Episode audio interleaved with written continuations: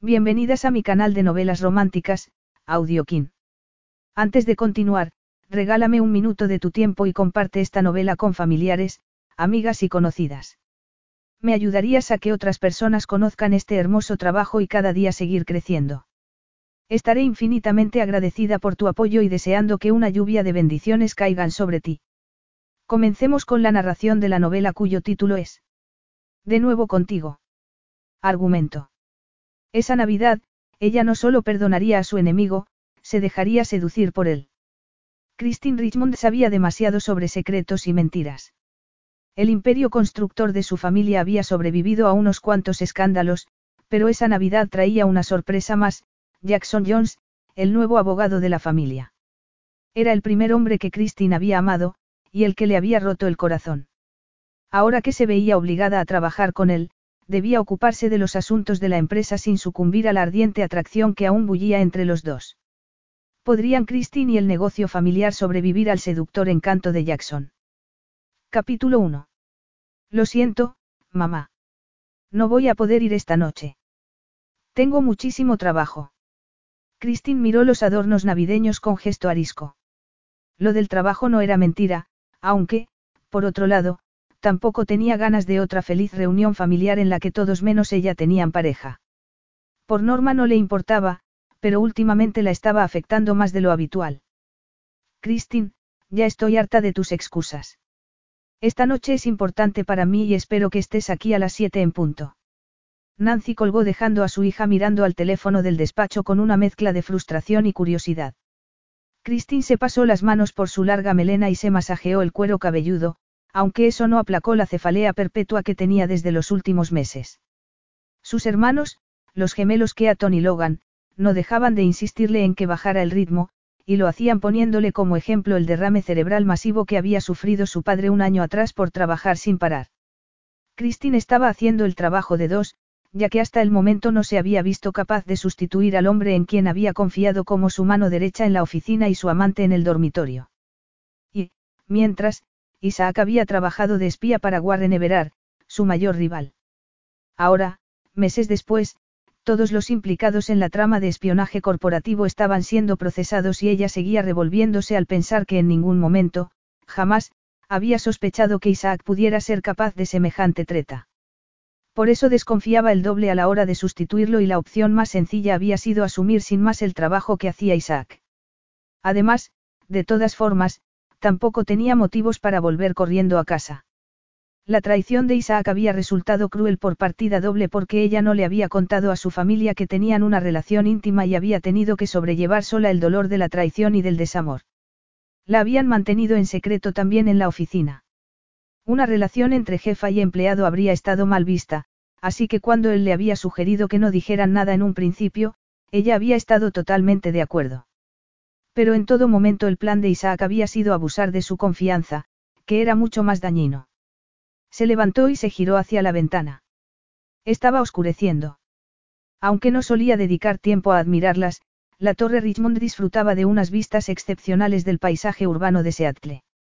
Solo faltaban tres semanas para Navidad, pero su mirada permanecía ajena a las relucientes y destelleantes imágenes que tenía ante sí. Habían cambiado muchas cosas en el último año. Por cortesía de la doble vida que había vivido su padre hasta el mismo momento en que había caído muerto en el despacho, Christine no solo había ganado un hermano, a Logan lo habían raptado de niño y ahora se había reencontrado con la familia, sino dos hermanastros y una hermanastra. Y aunque había sido una alegría ver a sus dos hermanos carnales encontrar el amor con unas mujeres increíbles a quienes respetaba y adoraba, verlos tan felices había hecho que la hipocresía de Isaac resultara más dolorosa todavía. Era tanto pedir aspirar a tener una relación basada en la atracción, el afecto y la confianza mutua. Sacudió la cabeza. Al parecer, para ella sí era mucho pedir. Y ahora tenía que poner cara alegre en otra cena familiar. Bueno, pensó mientras volvía al ordenador para guardar el trabajo, al menos podría cenar algo mejor que la comida precocinada que tenía en el congelador. Se rió con pesar. Menuda fracasada. Tras asegurarse de que la copia de seguridad estaba hecha, agarró el bolso y el abrigo y salió del despacho. Al ir a sacar las llaves del coche decidió que, en lugar de conducir hasta la casa de su madre, pediría un taxi y dejaría el coche en el aparcamiento de las oficinas. Tal como se sentía, a lo mejor esa noche se daba el gusto de tomarse una copa de vino, o dos. Media hora después, entró en la gran mansión de dos plantas que había sido el hogar de sus padres y se quitó el abrigo. Le encantaba. Ese lugar transmitía una sensación de estabilidad que ahora mismo ansiaba con desesperación. El repiqueteo de unos tacones sobre el parque le anunció la llegada de Marta, el ama de llaves. Hola, Christine. Qué alegría verte. Tu madre y los demás están en el salón principal tomando una copa antes de la cena. Trae, dame el abrigo. El salón principal.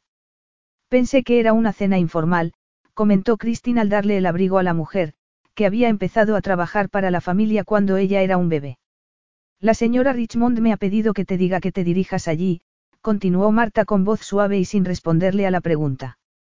De pronto se sintió inquieta. Su madre solo usaba el salón principal para las reuniones formales. ¿Qué estaba pasando? Cruzó el vestíbulo en dirección a las puertas dobles de madera que conducían al salón. Al oír el murmullo de las voces vaciló un instante, pero entonces una carcajada desde dentro la animó a abrir la puerta y unirse a la familia. Al entrar, miró a su alrededor y, tras fijarse en el precioso árbol de Navidad que su madre había puesto nada más pasar acción de gracias, se relajó al ver a sus hermanos y sus parejas, a su madre y a Héctor. Héctor era el abogado de la familia y había sido un gran apoyo para su madre desde la repentina muerte de Douglas Richmond, tanto que los dos se habían ido de vacaciones a Palm Springs unos meses atrás. Cuando Christine entró en el salón, su madre, sentada al lado de Héctor, se levantó y fue a saludarla. He venido, dijo Christine sonriendo mientras su madre le daba un cariñoso abrazo. Gracias, mi niña querida. Siempre es una alegría verte. Pues si volvieras a la oficina nos veríamos todos los días. Nancy había trabajado mano a mano con Douglas hasta la muerte de este hacía casi un año y había estado muy implicada en la fundación benéfica de la familia. Pero ahora no solía entrar en el edificio donde había muerto su marido y dirigía la fundación Richmond desde casa. ¿Qué quieres beber? Le preguntó Nancy ignorando su comentario, no muy sutil. Mi vino blanco de siempre estaría genial, gracias. Christine saludó a sus hermanos y a las parejas de estos. Logan y Honor se habían casado en verano y la semana anterior, en acción de gracias, habían anunciado que esperaban un bebé. Aunque a Honor aún no se le notaba, tenía un brillo en la expresión que a Christine le producía un pellizquito de envidia. ¿Y cómo la miraba Logan? Ojalá ella tuviera una relación así con alguien. Que a Tony Tammy, por su parte, estaban igual de unidos. Qué bien que has venido, le dijo Tammy al levantarse y abrazarla. Últimamente apenas te vemos fuera del trabajo, añadió sonriendo. Tammy y Keaton habían iniciado su romance en Desarrollos Richmond. Ahora ella trabajaba como directora de proyectos y ejercía de nexo entre la Fundación Richmond y otras organizaciones benéficas. ¿Sabes a qué viene todo esto? Le susurró Christine.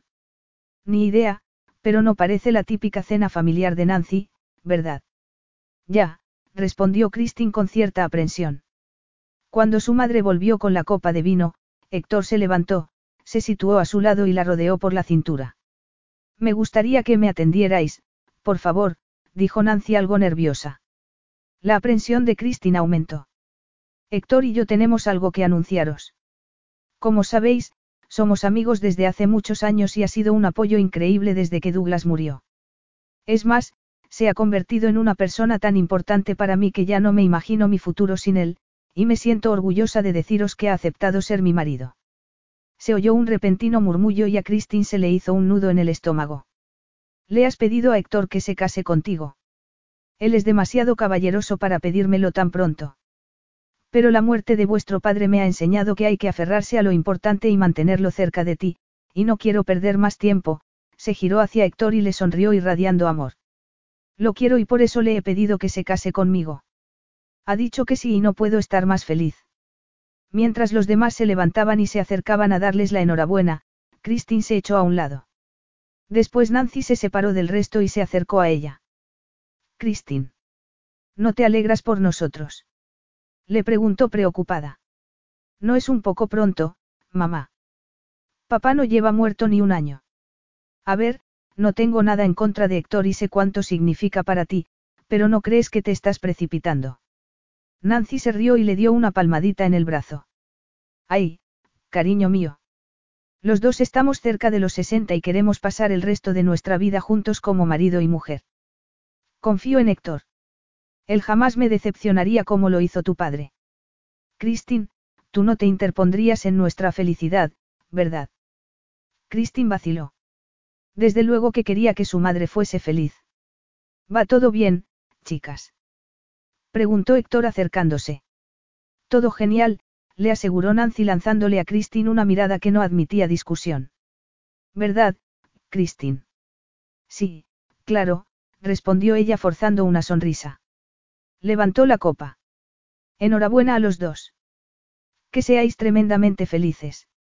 Gracias, Christine, dijo Héctor con los ojos empañados. Supone mucho para nosotros oírte decir eso. Sabemos lo unida que estabas a tu padre y cuánto lo echas de menos. Era mi mejor amigo, pero no puedo negar que amo a Nancy desde hace años y que me siento privilegiado por poder vivir el resto de nuestra vida juntos. Esas palabras le llegaron al corazón. No había duda de que lo que Héctor sentía por Nancy era auténtico. Y seguirá siendo nuestro abogado. Me alegra que me lo preguntes, dijo él sonriendo, porque eso da pie a nuestro segundo anuncio de la noche. He decidido jubilarme de forma anticipada y le he vendido mi bufete a un amigo y colega, aunque, para que la transición sea gradual, ejerceré de asesor durante los próximos seis meses. ¿Un amigo? ¿Quién? Lo conocemos. Preguntó Christine. No lo creo. Entonces, ¿cómo podemos estar seguros de que podemos confiar en él? Justo en ese momento alguien llamó a la puerta. Vaya, parece que acaba de llegar, así que ahora podrás obtener la respuesta a esa pregunta, dijo Héctor sonriendo. Christine se sirvió otra generosa copa de vino. ¿Y si el nuevo abogado no era lo bastante bueno? Su familia había pasado un tormento los meses anteriores, primero con el regreso de Logan 34 años después de su secuestro, luego con la muerte de su padre, después con el descubrimiento de que tenía otra familia y otro negocio al otro lado del país y, para rematar, con la trama de espionaje corporativo de la que Isaac había sido parte integral. ¿Cómo se les podía pedir que confiaran en un extraño? Cariño, no te preocupes tanto. El amigo de Héctor tiene una reputación excelente, le susurró su madre al oído. Más le vale tenerla, murmuró Christine antes de dar otro trago de vino. Se giró hacia las puertas del salón justo cuando Marta anunció al recién llegado. El señor Jones ha llegado, dijo la mujer antes de hacerlo pasar. Logan y Keaton se habían puesto delante y le impedían ver al invitado. Buenas noches a todos. Espero no llegar tarde. La voz del hombre era profunda y resonante y tenía algo inquietantemente familiar. No, en absoluto, le aseguró Héctor. Por favor, dadle la bienvenida a mi buen amigo Jackson Jones. Y ahí estaba. Un metro noventa de hombre enfundado en un Armani medida y más atractivo incluso de lo que recordaba. Sus ojos azules oscuros se clavaron en ella con la precisión de un láser. Jackson Jones. El primer hombre al que había amado. El primer hombre con el que se había acostado. El hombre que la había abandonado sin decir nada ni mirar atrás. El hombre al que había jurado odiar por toda la eternidad. Capítulo 2. Impactado al ver a Christine Richmond, Jackson se obligó a sonreír y a disimular. Héctor le estrechó la mano. Jackson, me alegro de que hayas podido venir. Te presento a mi prometida, Nancy Richmond. Nancy, él es Jackson Jones. Me has oído hablar mucho de él y me alegro de que por fin lo conozcas. Jack agachó la cabeza y le estrechó la mano a la mujer. Es un placer, dijo, notando la mirada de Christine clavada en su nuca. Como si él fuera una diana y los ojos de ella, una flecha. Christine nunca había hablado mucho de su familia, pero sí le había contado que solo tenía un hermano, mientras que Héctor le había dicho que en esa familia había seis hijos adultos. De entre todos los Richmond del mundo justo había tenido que caer en esos. Cielos con el karma. Centró la atención en sus anfitriones sin dejar de ser consciente de la joven situada en un extremo del salón. Igualmente, señor Jones, respondió Nancy. Por favor, llámeme, Jackson, oh, Jack. Jackson entonces. Ven, te presentaré a mi familia. Nancy le presentó a los dos gemelos idénticos y Jack los miró imaginando que en algún momento le pondrían a prueba para ver si era capaz de distinguirlos. Aliviado, vio que Logan tenía una pequeña cicatriz de varicela y memorizó ese detalle. A continuación le presentaron a las parejas de los hijos y, finalmente, el último miembro de la familia que quedaba por saludar se acercó. Cuando la vio de cerca, se quedó sin respiración. Christine Richmond. El recuerdo físico de lo que había sido tocarla emergió de lo más profundo de su mente. Siempre había tenido una piel suavísima, en todas partes, y su aroma era algo que él nunca había olvidado. Respiró hondo. No se habían vuelto a ver desde el día que se habían licenciado en la universidad. Un día que había empezado siendo su día de mayor orgullo y rápidamente se había convertido en el de mayor vergüenza. Alargó la mano. Christine, encantado. Sí. Contestó ella con brusquedad. La expresión de Christine mostraba que estaba tan impactada de verlo en su casa como impactado estaba el de haber descubierto que su familia era su nuevo cliente. Entre tomar la decisión de aceptar la oferta de Héctor, comprarse una casa allí y mudarse desde California, además de instalarse en el nuevo bufete y conocer a la plantilla, no había tenido tiempo de leer los informes de sus nuevos clientes. Christine. La reprendió su madre, horrorizada. A los invitados no se les habla así. Lo siento, señor Jones, eh, Jackson. Te aseguro que la he educado mejor de lo que parece. Pero Christine no iba a dar su brazo a torcer. Y tampoco iba a estrecharle la mano. El señor Jones y yo nos conocimos en la universidad, le dijo Christine a su madre antes de girarse y volver a mirarlo, atravesándolo con sus ojos grises. No sabía que te habías pasado a derecho. Pero, claro, nunca llegaste a decirme lo que ibas a hacer. Cualquiera que la oyera podría pensar que estaba bromeando, pero él captó ese tono incisivo que podría atravesar hasta una armadura. No lo había perdonado por haber desaparecido de su vida como lo hizo. Y tampoco la culpaba.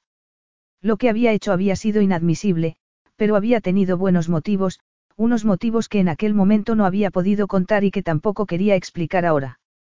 La miró a los ojos y por un instante se perdió en los recuerdos. Siempre había sido una mujer apasionada, incluso cuando se enfadaba. Y eso no había cambiado. Antes de que él pudiera decir nada, Héctor los interrumpió y le ofreció algo de beber. Jack pidió un vaso de agua. Tenía que estar centrado y despejado con Cristina y lanzándole puñales. Sabía que iba a tener que presentarle una disculpa. Debería haberlo hecho años atrás, pero después de la escandalosa muerte de sus padres, había sido más sencillo alejarse de todo y dejar atrás su desastrosa vida, por mucho que eso implicara dejar atrás también a Christine. Lo que había hecho había estado mal y estaba claro que le había hecho mucho daño a Christine. Él se habría sentido igual. Al entrar en el salón, Jackson miró la mesa. Unas discretas tarjetas indicaban el sitio que ocuparía cada uno. Christine y él estaban sentados juntos. Aunque estar tan cerca de ella sería una tortura para sus sentidos, podría soportarlo. Y, viéndolo por el lado bueno, no la tendría enfrente, así que se ahorraría ver esos ojos grises cargados de furia durante la cena. Unos ojos grises que recordaban nublados por el deseo y la satisfacción cuando habían hecho el amor o brillando con viveza e inteligencia mientras habían hablado de sus estudios. Los dos habían estudiado económicas, Christine había hecho optativas de administración de empresas y él, de psicología. Había elegido esa rama en un intento por comprender la disfuncional relación de sus padres. Christine le había contado muy poco de su familia, pero eso le había bastado para imaginar que estaban muy unidos. Tras decidir que ella jamás entendería las retorcidas dinámicas de su vida, había optado por ni siquiera molestarse en intentar explicárselas. Jackson, aún pensativo, le retiró la silla. Tal vez Christine ahora sí pudiera entenderlo mejor, después de lo que se había descubierto sobre su padre y la doble vida que llevaba. Puedo sentarme sola, dijo ella con aspereza al sentarse y acercar la silla a la mesa. Nancy le lanzó a su hija otra de esas, miradas de madre, pero Christine siguió mostrándose desafiante y, a propósito, se giró hacia su hermano Logan, sentado a su otro lado, e hizo como si Jackson no estuviera allí. Durante el primer plato, Nancy se dirigió a él. Jackson, cuéntanos, ¿dónde trabajabas antes? Él sonrió a Nancy e ignoró el modo en que Christine se tensó a su lado. Después de licenciarme trabajé como abogado litigante en California. Hace unos meses empecé a ejercer como abogado generalista tras tomarme un año sabático, y cuando Héctor me hizo la oferta, no pude rechazarla. Un año sabático. ¡Qué lujo! Es mucho tiempo para estar fuera del circuito, señaló Christine. Era necesario.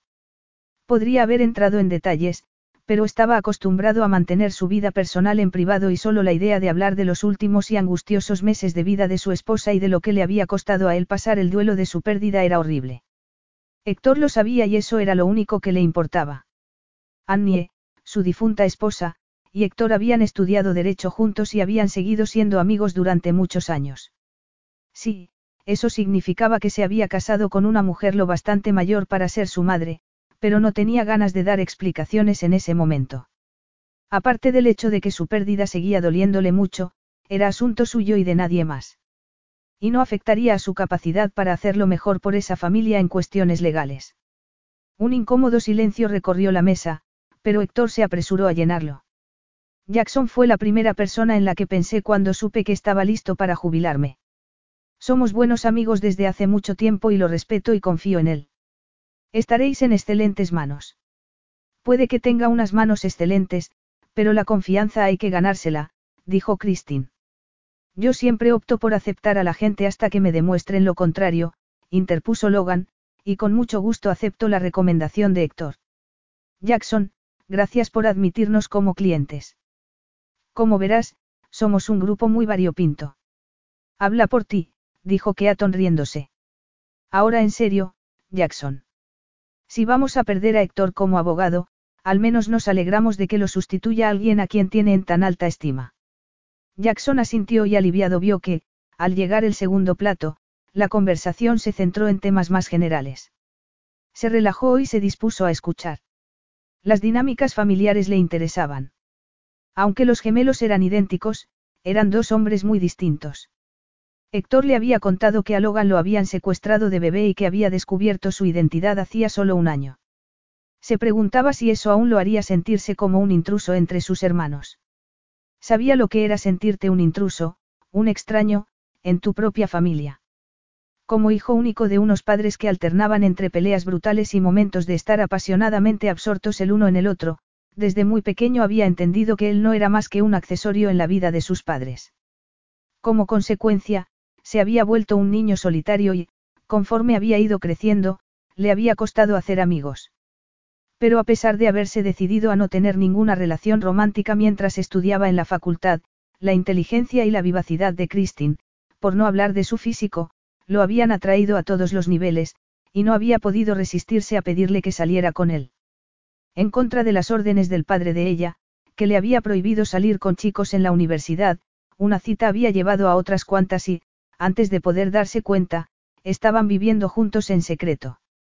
Aun sabiendo que pertenecían a mundos distintos, no había podido resistirse a Christine Richmond.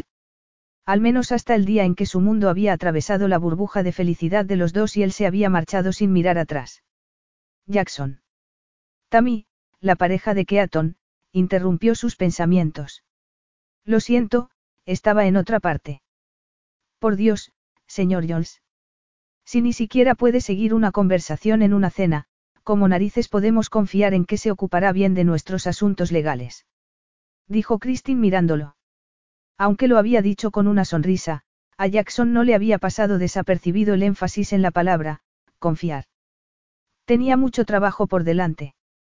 Christine, está siendo demasiado dura. Podéis resultar muy abrumadores para los recién llegados.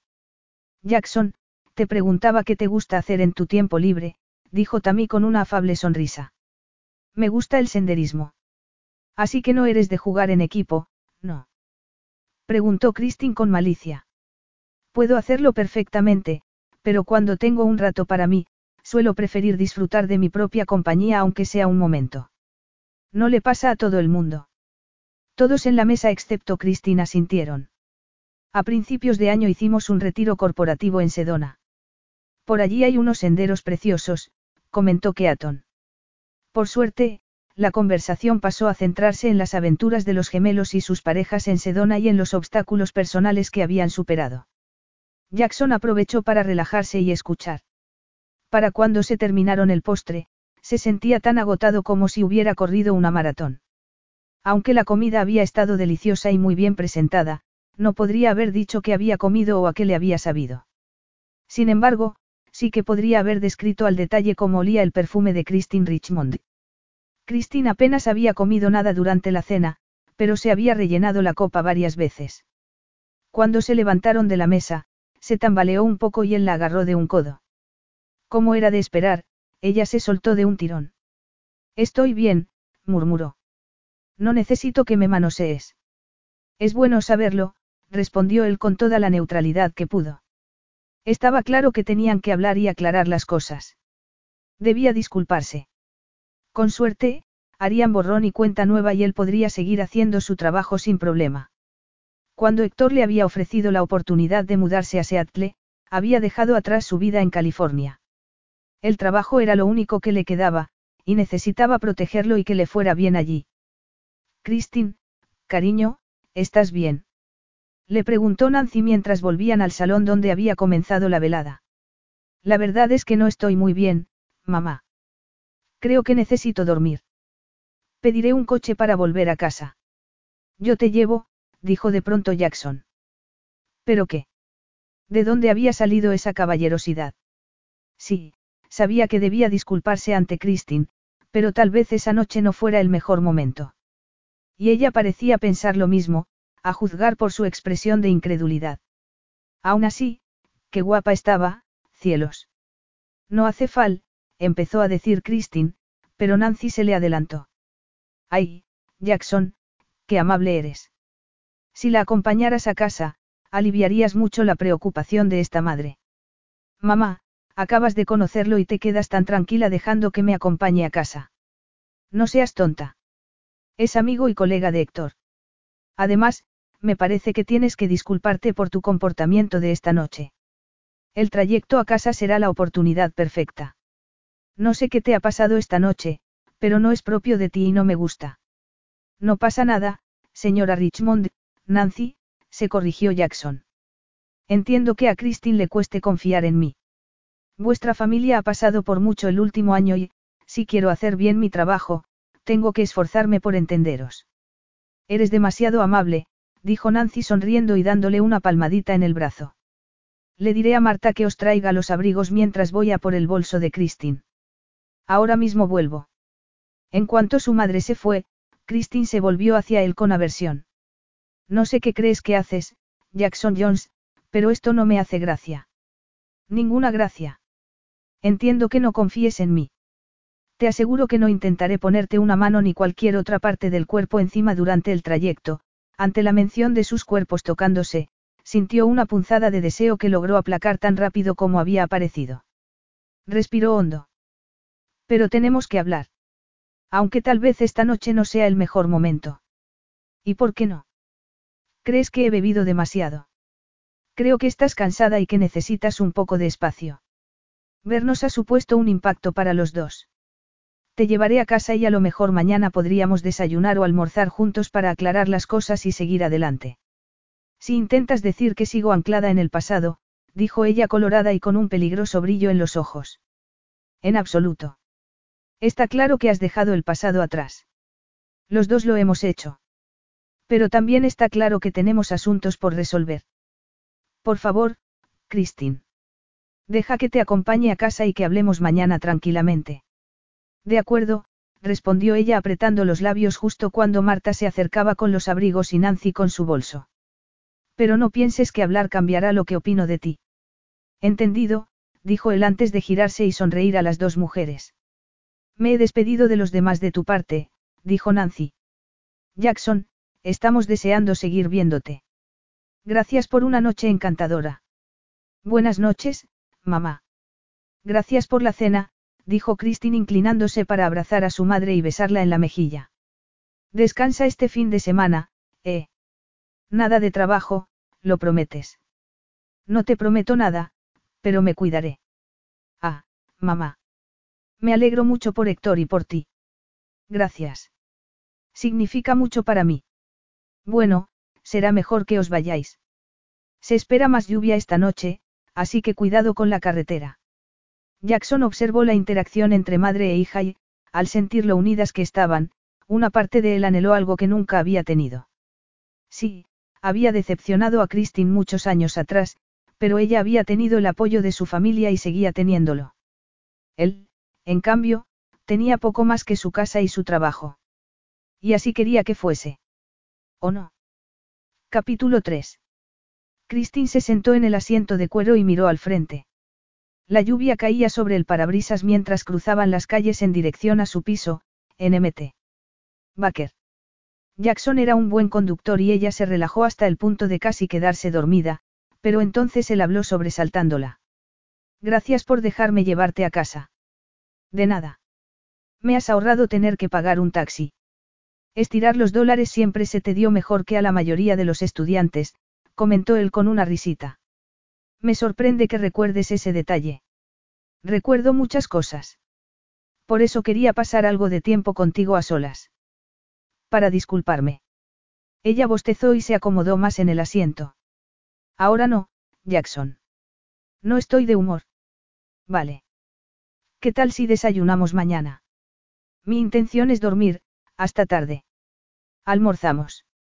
A lo mejor voy a jugar al golf, dijo ella, que empezaba a disfrutar de la situación más de lo esperado. Por supuesto, en su vida había tocado un palo de golf y no tenía ni idea de si los campos abrían en esa época del año. Pues entonces nos tomamos algo entre el desayuno y el almuerzo. Te recojo a las diez. Seguro que estaré durmiendo. Bueno, pues te despertaré. Puedo ser muy persuasivo. Christine, no pudo evitarlo y el cuerpo se le tensó al recordar lo persuasivo que podía ser Jackson a primera hora de la mañana y cuántas veces había llegado tarde a una clase precisamente por eso. Menos mal que ya estaban llegando a su desvío. Mira, el pasado no tiene nada que ver con lo de ahora. Los dos hemos seguido adelante. No sé qué razones tuviste para abandonarme y ya me da igual, porque me enseñaste tu verdadera cara cuando te marchaste sin pensar ni en mis sentimientos ni en la relación que habíamos tenido. Basándome en eso, solo puedo suponer que no eres de fiar y que, por lo tanto, no eres apropiado para representar a mi familia en nuestros asuntos legales. No creo que una disculpa cambie lo que pienso.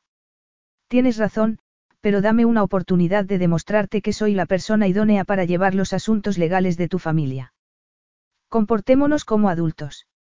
Adultos. ¿Crees que si no acepto sin más que vuelvas a mi vida estoy siendo infantil? Ni se te ocurra pensar que me conoces. Ya me demostraste que no tenías ni idea de quién era ni lo que me produciría tu abandono. Puedes parar aquí. Este es mi bloque. En cuanto el coche se detuvo, ella abrió la puerta y bajó. Sus tacones resonaban mientras se dirigía a la puerta.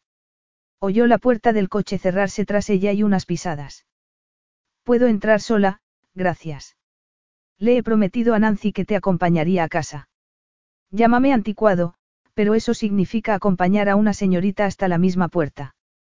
Podría llamarte muchas cosas, pero, anticuado, no sería una de ellas, desde luego. Y no hace falta que te molestes. Mi edificio tiene seguridad. Él la agarró del codo y la detuvo. Christine, por favor. Deja que cumpla la promesa que le he hecho a tu madre. Igual que cumpliste las que me hiciste a mí hace once años. Lo dudo. Christine se soltó y escaneó la tarjeta de acceso al edificio. Por favor, vete o llamaré a seguridad. Corriendo cruzó el vestíbulo hacia los ascensores, donde volvió a pasar la tarjeta. Al entrar se giró. Jackson seguía al otro lado de las puertas principales, observando todos sus movimientos. Cuando las puertas empezaron a cerrarse, él se despidió con la mano. Ella se giró, pero la imagen de él se le quedó grabada en la memoria y se sumó a muchas otras, Jackson saliendo de la ducha con el agua cayéndole por su cuerpo esbelto y fuerte. Jackson haciéndole el amor, despacio, con calma, un domingo por la mañana. Jackson riéndose por algo que ella había dicho o hecho. Muchos recuerdos. Pero él los había dejado todos atrás, se dijo con dureza. El ascensor paró en su planta y Christine fue hacia su piso conteniendo las lágrimas. No las dejaría caer. Hacía años se había prometido que nunca malgastaría otra gota de emoción en Jackson Jones. Y no lo haría. Ni siquiera por rabia. Ya no. El impacto de verlo esa noche le había demostrado que sus sentimientos por él seguían ahí. Reaccionar como había reaccionado había sido una actitud infantil. Lo sabía y lo admitía. Pero ahora lo dejaría todo atrás. Respiró hondo. De ahora en adelante adoptaría una actitud zen en lo que concernía a Jackson Jones. Eso no significaba que fuera a confiar en él, pero tampoco le daría la satisfacción de permitirle acercarse demasiado. Esa noche había dicho lo que tenía que decir y él ya sabía lo que había. Estaba dudosa. Por una parte quería contarle a su familia que once años atrás Jackson la había dejado plantada, pero entonces tendría que admitir que no había cumplido el trato que había hecho con su padre sobre no tener ninguna relación con nadie mientras estuviera estudiando. Además, tenía que pensar en la relación entre Héctor y Jack. Respetaba muchísimo al prometido de su madre y sabía que él no haría nada que pudiera poner en peligro a la familia. Mordiéndose el labio inferior, tomó una decisión. Le daría a Jack un periodo de prueba de un mes tal vez, aunque él tendría que esforzarse mucho si quería demostrar sus aptitudes como abogado de la familia. Se preparó para meterse en la cama y se quedó mirando por la ventana hacia el lago Washington. Mañana sería un nuevo día y lo afrontaría como había afrontado todo lo demás en su vida. De lleno y con fuerza. Lo de, de lleno y con fuerza, era sin contar con la resaca con la que se había despertado a las cinco de la madrugada. Incapaz de poder seguir durmiendo, se había bebido varios vasos grandes de agua y había decidido vestirse e ir a la oficina. Como no tenía su coche, pidió uno, que quedó en recogerla a las seis y media. Con suerte podría terminar el trabajo que no había podido acabar la noche anterior gracias a la cena que había organizado su madre. Habría sido una celebración familiar maravillosa de no ser por la llegada de Jackson Jones. No, se corrigió mientras se miraba al espejo. Ella había sido el problema. Su actitud había disgustado a su madre y le debía una disculpa. Se anotó mentalmente que debía enviarles a Héctor y a ella una cesta regalo para celebrar la buena noticia. Además, se puso una alarma en el teléfono para asegurarse de llamarla y disculparse, y tal vez también comentarle que Jack y ella no habían quedado exactamente como amigos años atrás. Aunque, conociendo a su madre, eso podría abrir una caja que ella había dejado bien enterrada en el pasado. Tal vez fuera mejor no abrir la boca. El teléfono sonó avisándola de que quedaban cinco minutos para que llegase el coche. Le ardía el estómago. Agarró una manzana antes de salir de casa. No era el desayuno más saciante, pero bastaría. Estaba comprobando unos informes que le había preparado su secretaria cuando el teléfono del escritorio sonó. Furiosa, levantó la cabeza. La jaqueca se intensificó al mirar la pantalla. Era un número privado. Dejó que saltara el buzón de voz y siguió trabajando, pero la pantalla volvió a iluminarse. Lo ignoró, pero volvió a sonar. A esa línea solo la llamaban los empleados de la oficina, sus familiares más cercanos o los encargados de seguridad del edificio. Pulsó el botón del altavoz. Christine Richmond, dijo con más brusquedad de la pretendida. Siento molestarla, señorita Richmond. Aquí abajo hay un hombre que insiste en que tiene una cita con usted. Una cita. Me ha pedido que le diga que ha traído algo para picar. Se llama Jackson Jones. El estómago le rugió asegurándole que la manzana que se había comido a medias unas horas antes no era suficiente para una mujer con resaca. Suspiró. Tuvo el impulso de decirle al empleado de seguridad que enviara la comida y dejara atrás al hombre en cuestión, pero se había prometido que se comportaría como una adulta. De acuerdo. Hágalo subir. Ah, y añádalo al listado de visitas aceptadas, por favor. Desde el lunes lo veremos mucho por aquí. Va a ocuparse del trabajo del señor Ramírez. De momento, al menos. Christine cruzó la oficina desierta en dirección a la zona de ascensores y esperó a que Jackson llegara. No tuvo que esperar mucho. Cuando el ascensor pitó, la invadieron los nervios. La noche anterior había sido de lo más grosera y con eso le había dado a él el poder de manejar la relación, si es que se le podía llamar, relación. Estaría tranquila y sentaría unas bases sobre las que actuarían de ahora en adelante. No tenía por qué gustarle que trabajase para su familia, pero al final la verdadera cara de Jackson saldría a la luz y entonces lo despedirían. Jackson salió del ascensor con paso seguro, una bolsa de papel colgando de una mano y un portavasos de cartón con dos cafés en la otra. Vestía vaqueros, botas, suéter y cazadora de cuero. Tenía el pelo revuelto y algo húmedo por el tiempo que hacía fuera. Cielos, estaba increíble. Estaba más atractivo incluso que cuando tenía veintipocos años. Al verlo, el corazón le repiqueteó. Eres insistente, dijo sintiéndose incómoda de pronto. Seguro que no has desayunado. Pues que sepas que he comido una manzana. ¿Y a qué viene esto? Ya tengo una madre, no necesito otra, cerró los ojos y respiró hondo. Perdona. Me he prometido que hoy me comportaría. ¿Comportarte tú? Preguntó él con un brillo de diversión en la mirada. Seguro que eres Christine Richmond.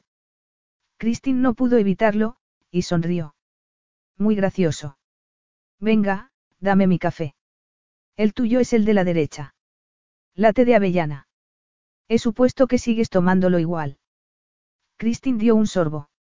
El sabor le estalló en la boca con una recarga de energía que agradeció. Está perfecto. Bueno, ¿qué has traído para comer? Bajels de bacon y huevo. He pensado que necesitarías carbohidratos después de anoche. Un caballero no tendría que mencionar nada sobre la noche anterior ni sobre cómo pueda sentirme esta mañana. Nadie me ha acusado nunca de ser un caballero. Ella resopló. Anda, sígueme. Podemos desayunar en mi despacho. Se dirigieron allí y ella le indicó que se sentara en la zona de sofás para invitados. Iré a por unas servilletas. No te molestes, tengo todo lo que necesitamos. Algo nerviosa por no tener otra cosa que hacer que sentarse y mirarlo, Christine se entretuvo dando otro trago de café. Jackson, en cambio, no parecía en absoluto incómodo mientras sacaba la comida y las servilletas y las ponía en la mesa. Dos bajels y una ración de tortitas de patata. Preguntó ella. Las tortitas son tuyas. Pensé que tendrías hambre. Anoche no comiste apenas. Y recuerdo cómo te pones cuando no comes bien. ¿Y qué más recordaba? Recordaba cómo solían acurrucarse en la cama, saciados después de haber hecho el amor. Recordaba sus largos paseos mientras hablaban de las clases y los estudios. Recordaba haberle dicho que la amaba y que quería estar con ella para siempre. Christine no podía olvidar el vacío que había sentido al volver al pequeñísimo apartamento que habían compartido y ver que Jackson se había ido. Había buscado por todas partes esperando encontrar una nota que explicara dónde estaba y dijera que volvería. Había llamado y escrito mensajes, tanto a él como a los amigos que tenían en común, más veces de la que podía contar. Y no había recibido ninguna respuesta. Solo vacío y dolor. Pero no pensaría en el pasado. Y aunque él aún tenía que demostrar que era merecedor de la confianza de su familia y ella no se lo pondría fácil, Christine sabía que le debía una disculpa por lo de la noche anterior. Antes de que desayunemos, quiero pedirte disculpas por lo maleducada que fui anoche. No debería haber dejado que mis sentimientos arruinaran una ocasión tan feliz para Héctor y mi madre ni tu presentación ante la familia. Él se quedó mirándola sin decir nada y ella vio que le temblaba un poco el ojo derecho. Por muy sereno y tranquilo que pareciera, la situación lo estaba afectando a nivel emocional. Gracias, respondió Jackson al momento. Yo también te debo una disculpa por cómo te dejé. Yo. Eso ya es agua pasada, dijo Christine mientras abría su bajel. Pero antes de dar un mordisco, añadió, aunque aún no me convence que vayas a ser nuestro abogado. O sea, disculpas a un lado, no me fío de que no vayas a fallarnos. Entendido, respondió él asintiendo despacio. Ahora sí, Christine dio un mordisco y gimió de placer. ¡Ay, qué bueno está! Comieron en un agradable silencio y, sin ningún tipo de vergüenza, Christine se terminó el café y se tomó la comida como una mujer hambrienta.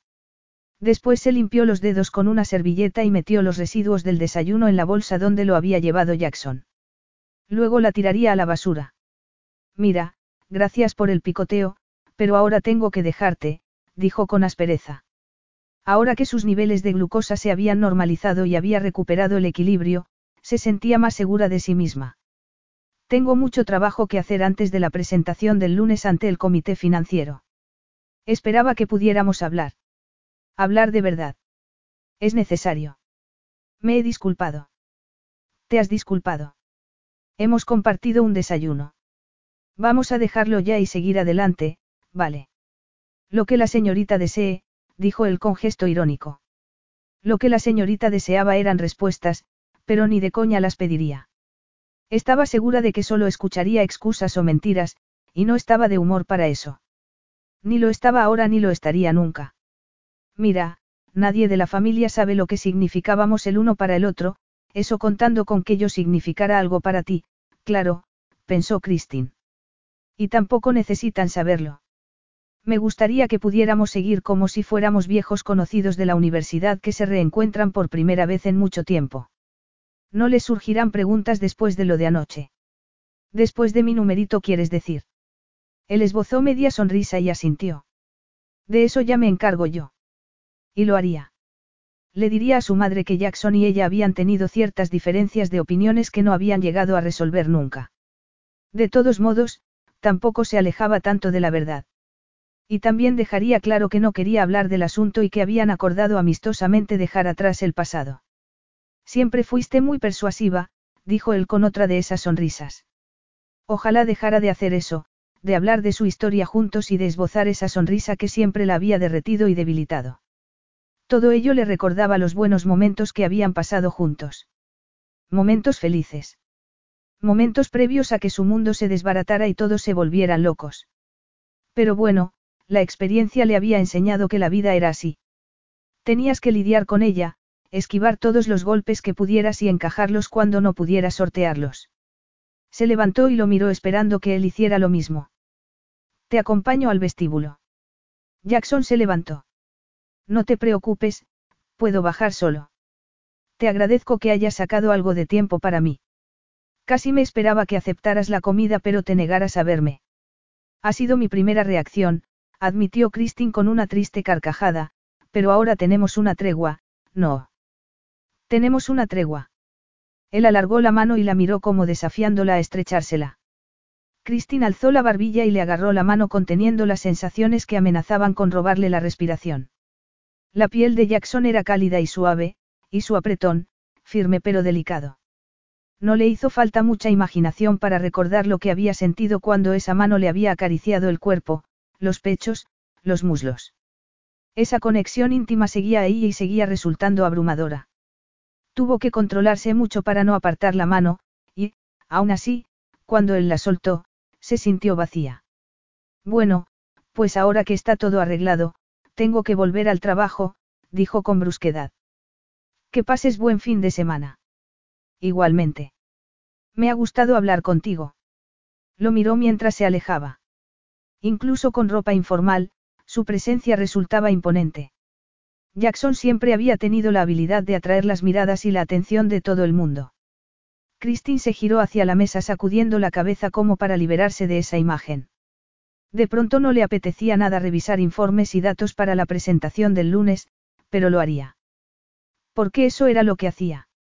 Se ocupaba de lo que tenía que ocuparse por mucho que prefiriera hacer otra cosa y por mucho que le doliera. Capítulo 4. El lunes por la mañana Jackson estaba en su despacho mirando el correo que le había llevado su asistente. Se había pasado ahí la mitad del fin de semana y ya tenía una idea de qué esperar de la familia Richmond y de otros clientes. Sin duda, los Richmond habían sufrido mucho entre la muerte de Douglas, el descubrimiento de su doble vida y una nueva rama de la familia, y luego el asunto del espionaje corporativo. Se quitaba el sombrero por el modo en que los hermanos de uno y otro lado lo habían afrontado todo y habían fortalecido sus negocios al trabajar juntos en proyectos concretos. El informe mencionaba a los hermanastros de Virginia, Fletcher, Matías y Lisa. La verdad, no entendía cómo Douglas Richmond había podido tener una familia en cada costa y vivir felizmente con cada una de ellas sin que nadie se hubiera enterado hasta su muerte. Y aún así, por lo que le había contado Héctor, los hijos habían tomado las riendas de la situación y estaban esforzándose por mantenerse unidos como familia. Jackson se recostó en la silla y apoyó los codos en los reposabrazos. ¿Cómo habría sido su vida si hubiera tenido hermanos? Resopló y apoyó las manos en la mesa. De nada servía especular. Su vida era lo que era. En lo que tenía que fijarse era en las decisiones que había tomado y en las personas a las que había hecho daño. Bueno, al menos había algo que sí había hecho bien. Miró a un extremo de la mesa, hacia la foto de su difunta esposa. Agarró el marco y deslizó un dedo sobre la mejilla de Annie. Después de Christine no había querido volver a amar a nadie porque las pérdidas dolían demasiado. Pero, sin darse cuenta, Annie se había convertido en todo para él. Mentora, amante, amiga, esposa. Y aunque la suya no había sido una relación tradicional, la había amado con toda su alma. Ella fue la única persona con la que había hablado sobre sus padres, sobre la relación tan retorcida que habían tenido, y sobre su muerte. Annie lo había consolado y lo había animado a buscar ayuda para comprender cómo le habían afectado las decisiones de sus padres. Su apoyo había sido inmensurable, y había días en los que el dolor de echarla de menos era tal que le impedía respirar. Había pasado casi un año desde el impactante diagnóstico de su cáncer de riñón en fase 4. De inmediato, él había dejado el trabajo para cuidarla y acompañarla en el dolor y las náuseas. Ver cómo mantenía su espíritu resiliente durante todo el proceso le había hecho amarla todavía más. Y cuando Annie murió al cabo de solo tres meses, fue como si a él se le hubiese apagado una luz en su vida. Había necesitado tiempo para asimilar su pérdida y su vida sin ella. La propuesta de Héctor, hacía ahora dos meses, había sido el impulso que había necesitado para aferrarse a la vida con las dos manos y lo había ayudado a honrar la última promesa que le había hecho a Annie. Pero habría aceptado con tanto entusiasmo de haber sabido que supondría reencontrarse con Christine Richmond. Haberla abandonado de aquella forma era de lo que más se arrepentía en la vida, pero en aquel momento no había visto otra salida. Su vida había implosionado de pronto y el escándalo desatado por la repentina muerte de sus padres habría sido una prueba muy injusta para su relación. Por eso había decidido marcharse sin mirar atrás. Era más sencillo marcharse sin más y no tener que dar explicaciones. Más sencillo físicamente, aunque no tanto emocionalmente. Ahora, tras la dañina decisión que había tomado con 21 años, tenía que demostrarle a Christine que podía confiar en él. Sabía que ganarse su confianza sería un trabajo complicado, pero lo intentaría. Se oyó un ruido en la puerta cuando su asistente entró con un sobre. Acaba de llegar, dijo la mujer, que se fijó en la foto que Jackson aún tenía en la mano. Una foto muy bonita. Es su madre. No, era mi mujer. No la culpaba por la confusión, pero le habría gustado que, por una vez, la gente no juzgara su relación basándose en la edad. Su asistente abrió los ojos de par en par y se sonrojó. Lo siento mucho. No pretendía ofender. No me has ofendido. Por favor, no te preocupes. La mujer asintió, salió del despacho y cerró la puerta. Jackson miró el sobre, que decía, al abogado representante del patrimonio de Douglas Richmond. Le dio la vuelta y vio que se había enviado desde una oficina de correos en Tacoma, pero no incluía indicación del remitente. Lo abrió. Dentro había una única hoja. La puso en la mesa y empezó a leer. Quisiera presentar una reclamación del patrimonio del difunto Douglas Richmond en base al hecho de que es mi padre. Douglas Richmond y mi madre tuvieron una aventura hace 25 años, cuando ella trabajaba para él, y yo soy el resultado. Douglas Richmond le pagó una considerable indemnización con la condición de que no le hablara a nadie de mi existencia. Mi madre ha fallecido recientemente y he encontrado un recibo de ese pago junto con una carta que detalla las condiciones del acuerdo. Tengo el convencimiento de que tengo derecho a que se me reconozca como uno de los hijos del señor Richmond. Tengo derecho a una parte proporcional del dinero que se esté distribuyendo entre sus herederos. Entiendo que mi existencia pueda suponer un impacto para la familia y me comprometo a mantener en privado los detalles de la situación y mi reclamación siempre que en enero, a un mes y un día de la fecha de esta carta, reciba una suma de dinero equivalente a la que me correspondería. Si recibo ese dinero, firmaré, al igual que lo hizo mi madre, un acuerdo de silencio y me llevaré a la tumba el secreto de la identidad de mi padre. Por el contrario, si no le dan a mi reclamación la importancia que merece, no dudaré en acudir a la prensa. Seguro que es usted consciente de la intimidad y estabilidad que la familia Richmond necesita en este momento, ya que más escrutinio de los medios dañaría su reputación y su negocio. Por eso espero recibir noticias suyas durante la próxima semana a través de la dirección de correo electrónico que aparece abajo. Jackson volvió a leer la carta y se planteó la veracidad de la misma. Si el autor de la carta fuera en efecto hijo de Douglas Richmond, podría haber cursado la reclamación directamente de forma legal. De cualquier modo, la amenaza de ir a los medios de comunicación estaba ahí. Él tenía el deber de cuidar de la familia y eso significaba que debía ponerlos al tanto lo antes posible. Redactó un correo electrónico que envió a las dos ramas de la familia, además de a Héctor y al abogado de la familia residente en Virginia, invitándolos a una videoconferencia urgente para esa tarde. Durante la mañana fueron llegando las respuestas, desde Virginia una negativa de Eleanor Richmond, la mujer que había dicho ser, pero no era, la primera esposa legítima de Douglas, y una disculpa de su hija Lisa exponiendo que ya tenía una cita que no podía cambiar. Por parte de los hermanos varones, de Nancy, de Héctor y del otro abogado recibió respuestas afirmativas, pero de Christine aún no sabía nada. Aún así, aún quedaba tiempo para que respondiera. Y mientras tanto, él seguiría trabajando. Por muy importantes que fueran los Richmond, no eran sus únicos clientes. Cuando llegó el momento de la reunión, seguía sin recibir respuesta de Christine. Todos menos ella se conectaron a la videoconferencia. Hola a todos. Me alegro de que muchos podáis estar presentes hoy, incluso Fletcher y Matías a pesar de la diferencia horaria. He recibido una carta preocupante que tengo que compartir con vosotros. Después de la reunión, la escanearé y os la enviaré por correo electrónico, pero de momento quería leeros el contenido yo mismo.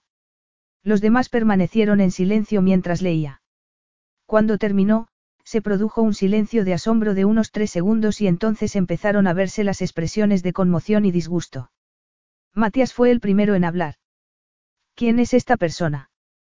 ¿Cómo podemos fiarnos de que dice la verdad? A mí todo esto me resulta un poco descabellado. Aunque es verdad que papá pudo haber tenido una aventura, no me cuadra que hiciera las cosas así. Fue un bígamo, pero siempre se ocupó de todos nosotros, como está claro que hizo también con la madre de esa persona, si es que es verdad. Me parece que alguien quiere conseguir dinero fácil. Que a Tony Fletcher mostraron su acuerdo. Nancy carraspeó y se acercó más a la pantalla. ¿Crees que la amenaza de ir a los medios es creíble? No podemos permitirnos otro escándalo, no después de lo que nos ha costado recuperar la confianza de los clientes tras el descubrimiento de la doble vida de Douglas y el ataque espía al negocio. Logan asintió. Pienso exactamente lo mismo, mamá. ¿Qué propones que hagamos, Jackson? Sabemos quién es esta persona. Aún no, pero está claro que, si espera que nos tomemos esto en serio, tendrá que proporcionarnos el acuerdo de silencio al que alude en la carta, el certificado de nacimiento y una fotografía. Os propongo que solicitemos esa información antes de acceder a hacer nada más. También tendrá que facilitar muestras de ADN, resopló. Esto tiene pinta de extorsión. Se asegurará de sacar dinero de un modo u otro. Puede que se eche atrás cuando le solicite las pruebas, pero algo me dice que no va a ser el caso y que tendremos que hablar con la policía. Nada de policía. No hasta que sepamos si de verdad es un miembro de esta familia. Héctor y tú vais a tener que volcaros en esto. Por supuesto, interpuso Héctor. Yo era vuestro abogado en la época en la que esta persona dice que su madre y Douglas tuvieron la aventura, y nunca recibí instrucciones de Douglas al respecto. Yo tampoco, dijo el abogado de la familia de Virginia. Creo que me habría dado cuenta si Douglas hubiera tenido una aventura delante de mis narices, aquí en la oficina, pero me estuvo engañando años con Eleanor, así que ya no puedo fiarme ni de mi propio juicio. Es comprensible, Nancy, dijo Jackson con firmeza. Llegaremos al fondo de esto. Fletcher, Matías, podéis informar a vuestra madre y a vuestra hermana de lo que está pasando. Los dos asintieron. Keaton volvió a hablar. Yo hablaré con Christine. No sé por qué no se ha unido a la reunión. Creo que su presentación terminó hace una hora. A lo mejor no ha recibido el correo a tiempo, dijo Jackson. Pero te agradecería que se lo contaras. Todos desconectaron y Jackson se quedó mirando a la pantalla. Christine no habría leído el correo porque estaba demasiado ocupada o lo había visto y había decidido no responder porque, por mucho que se hubieran disculpado el uno con el otro, seguía guardándole rencor. Jackson no quería decepcionar ni a Héctor ni a la familia. Tenía que aclararle las cosas a Christine como era debido porque, si la cosa seguía así, trabajar con ella resultaría de lo más complicado. Debía contarle todo para que los dos pudieran colaborar juntos de forma eficiente. Porque si Christine no sabía por qué había tenido que abandonarla de aquella forma tan brusca once años atrás, ¿cómo iba a confiar en él ahora, cuando era vital que toda la familia estuviese unida? Capítulo 5. Christine levantó la mirada al oír la puerta del despacho y sonrió al ver a Keaton entrar y sentarse frente a ella. Hola, hermano. ¿Qué tal? Preguntó soltando el bolígrafo y apartando los papeles para centrar toda su atención en él. Bastante bien dadas las circunstancias. ¿Qué circunstancias? Que puede que tengamos otro hermano u otra hermana por ahí y quiere su parte del pastel. Es broma, ¿verdad? Pero que Atón, muy serio, negó con la cabeza. ¿Cuándo te has enterado? ¿Qué está pasando? Eso es lo que esperamos descubrir pronto. ¿A quién te refieres con, esperamos? A mamá, a Logan, a Fletcher, a Matías y a mí. Imagino que Eleanor y Lisa ya se habrán enterado. Espera, ¿por qué no me incluyes en la lista? Si se trataba de un asunto legal, tenían que haberse enterado por Jackson. Pero entonces, ¿por qué él no se lo había contado? Era algún tipo de venganza por su actitud del viernes por la noche. Se había disculpado y creía que ya lo habían aclarado todo. La ira empezó a apoderarse de ella. ¿Cómo se atrevía a excluirla de los asuntos de su familia? Cuanto antes lo despidieran, mejor. Antes de que te pongas hecha una furia con las personas equivocadas, dime si has mirado el correo esta mañana, dijo Keaton en un tono apaciguador que la puso de los nervios. Claro que he mirado el correo. Lo miro cada hora por si haya algo importante. Entonces has recibido el correo que Jackson nos ha enviado a todos esta mañana. Sí. Lo había recibido, había visto que en el asunto decía que los convocaba para una videoconferencia y, como había decidido que estaba demasiado ocupada para asistir, lo había borrado sin leerlo. Sí. ¿Lo has leído? Claro que sí, contestó desafiante. Había leído el encabezado. Entonces has decidido no rebajarte a participar en algo que nos incumbe a todos. Keaton, ya sabes lo ocupada que estoy desde que se marchó Isaac. ¿Quién tiene tiempo de leer el contenido de todos los mensajes entrantes? Creo que buscar sustituto para Isaac debería ser una prioridad. No es tan sencillo. Tengo que poder confiar en la persona que ocupe su lugar y eso requiere un tiempo que ahora mismo no tengo. Lo sé, lo sé, todos estamos escasos de tiempo y a todos nos cuesta confiar en alguien nuevo. Lo del asunto del espionaje nos dejó marcados. Te ha dicho Tammy que han presentado más cargos contra su padre. Christine negó con la cabeza. Tammy se había alejado de sus padres con 18 años, pero cuando había necesitado ayuda, su padre, Warren Everard, había intentado utilizarla para infiltrarla en el negocio de su mayor rival, Desarrollos Richmond. El hombre había colado espías por toda la plantilla. Espías como Isaac, al que habían descubierto tras una investigación interna. Pero, bueno, no he venido a hablar de eso, dijo Keaton, que dedicó los siguientes minutos a resumirle la reunión con Jackson. Entonces tampoco os he hecho falta. Parece que ya lo habéis pensado todo, al menos de momento. La verdad, me sorprende que no estuvieras ahí diciéndonos lo que hacer. ¿Qué pasa entre Jackson Jones y tú?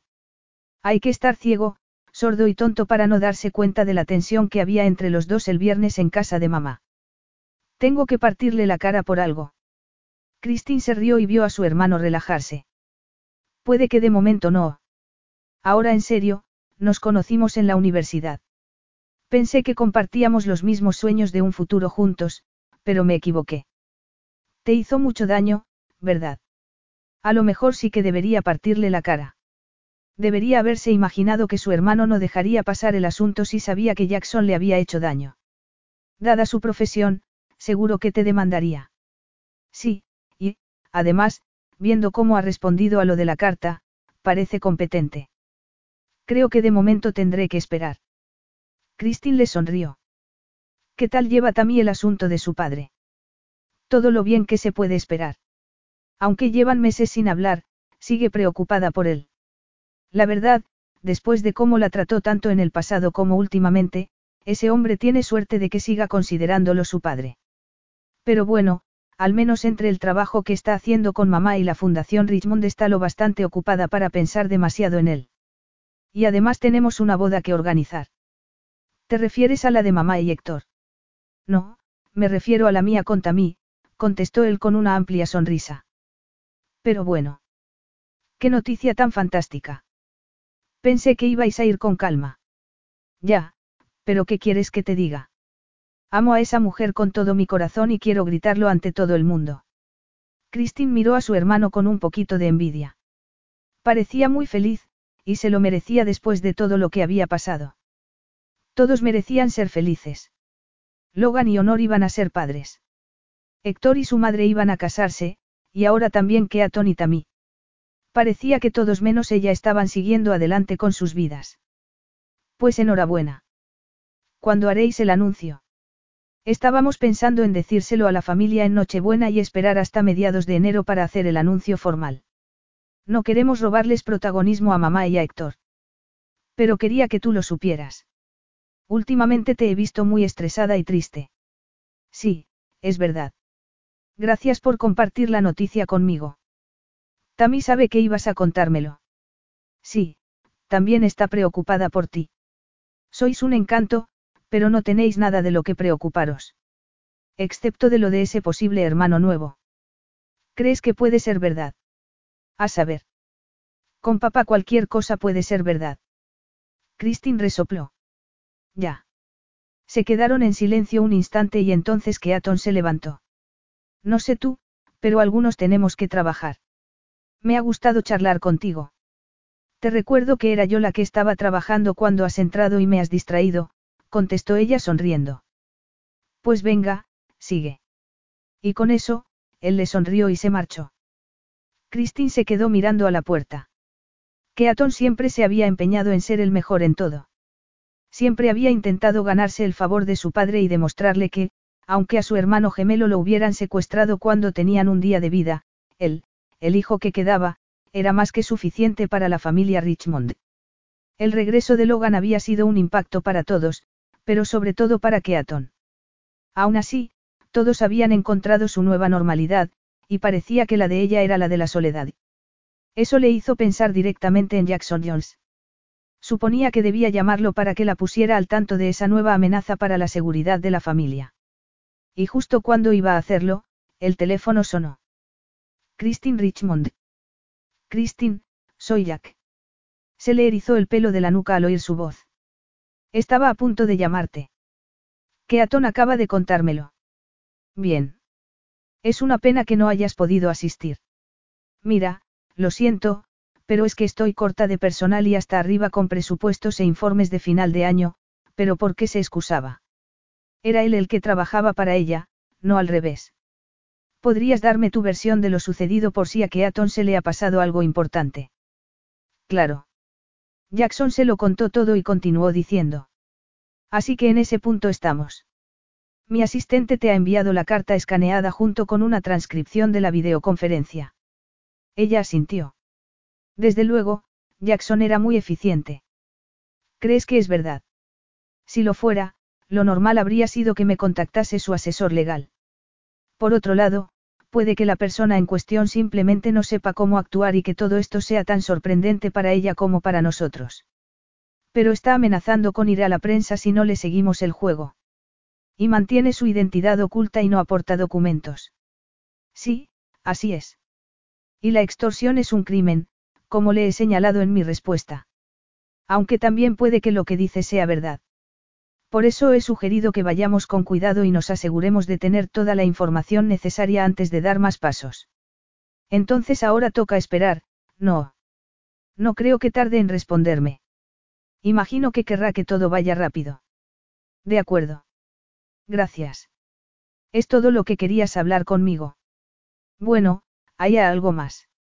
Ahora tengo que atender a otro cliente e imagino que tú también vas mal de tiempo. Estás libre para cenar esta noche. Esta noche. Christine intentó buscar una excusa, pero no tenía motivos válidos para negarse.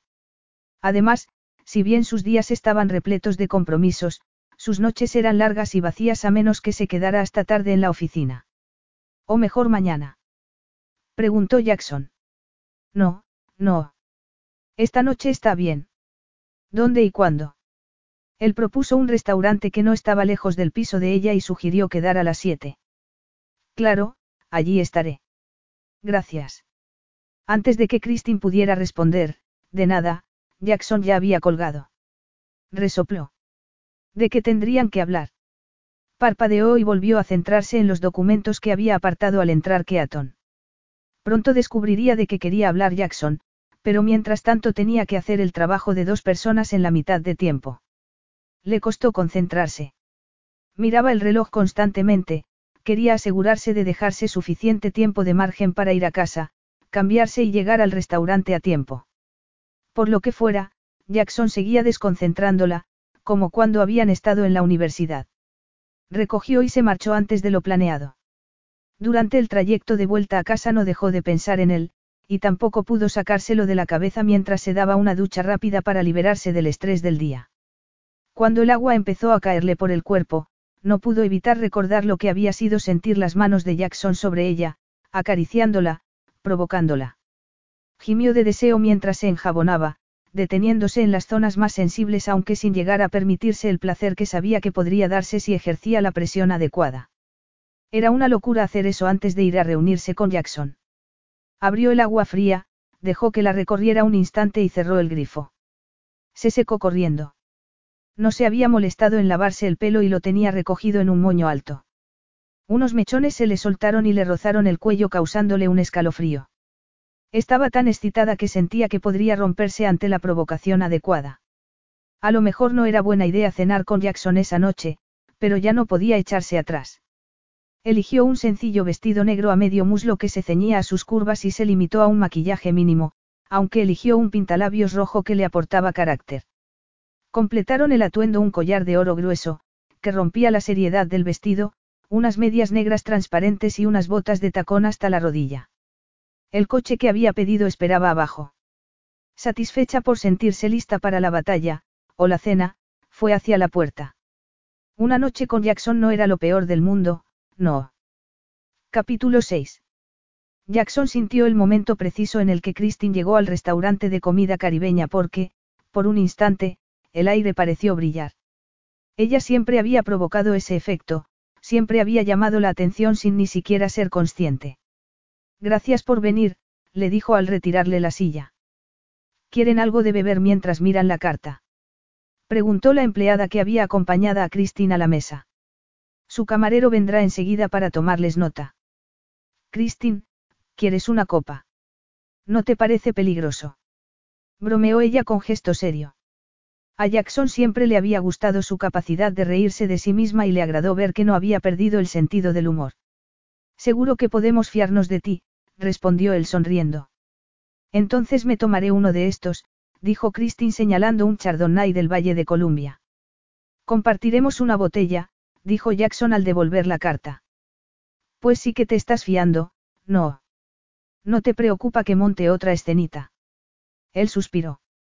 Mira, entiendo que vernos el viernes fuera un impacto, pero no acordamos dejarlo todo atrás. Tienes razón.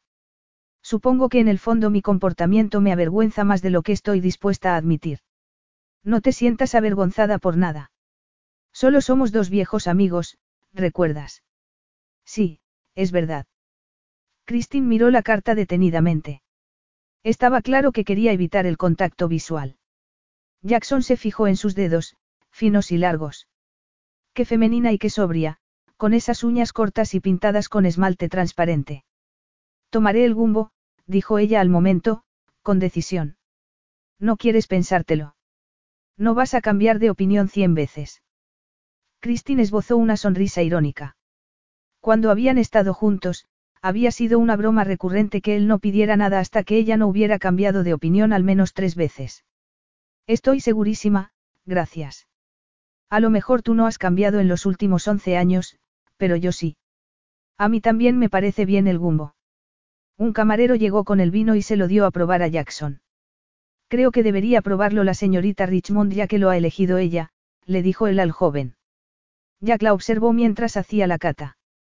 Sí, gracias, está perfecto, respondió Christine sonriendo. Cuando el camarero sirvió las copas y se marchó, ella dio otro trago y dejó la copa sobre el impoluto mantel blanco. Bueno, ¿de qué querías hablar? Tenemos que aclarar nuestro pasado. No hay nada que aclarar. El pasado es pasado. Tal vez para ti, pero yo siento que hay asuntos pendientes. Sí. ¿Y a qué vienen ahora? Vale, estaba claro que Christine no se lo iba a poner fácil. Y lo asumía. Al fin y al cabo, ella había sido la parte afectada. Te debo una explicación. No me debes nada. Anda, sígueme la corriente, vale. Vale.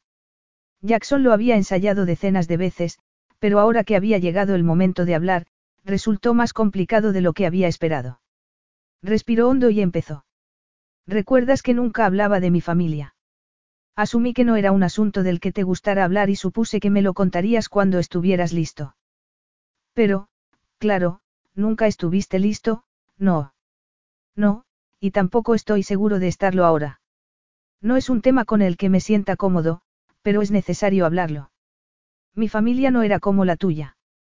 ¿Quieres decir que no estaba cimentada en mentiras y engaños? Dijo ella con sarcasmo. Me refiero a que mi familia no era como tú creías que era la tuya por entonces. Mi niñez y mi adolescencia fueron muy distintas a la tuya. Y sí, teníamos mucho dinero, eso nunca fue problema. Entonces, ¿cuál fue el problema?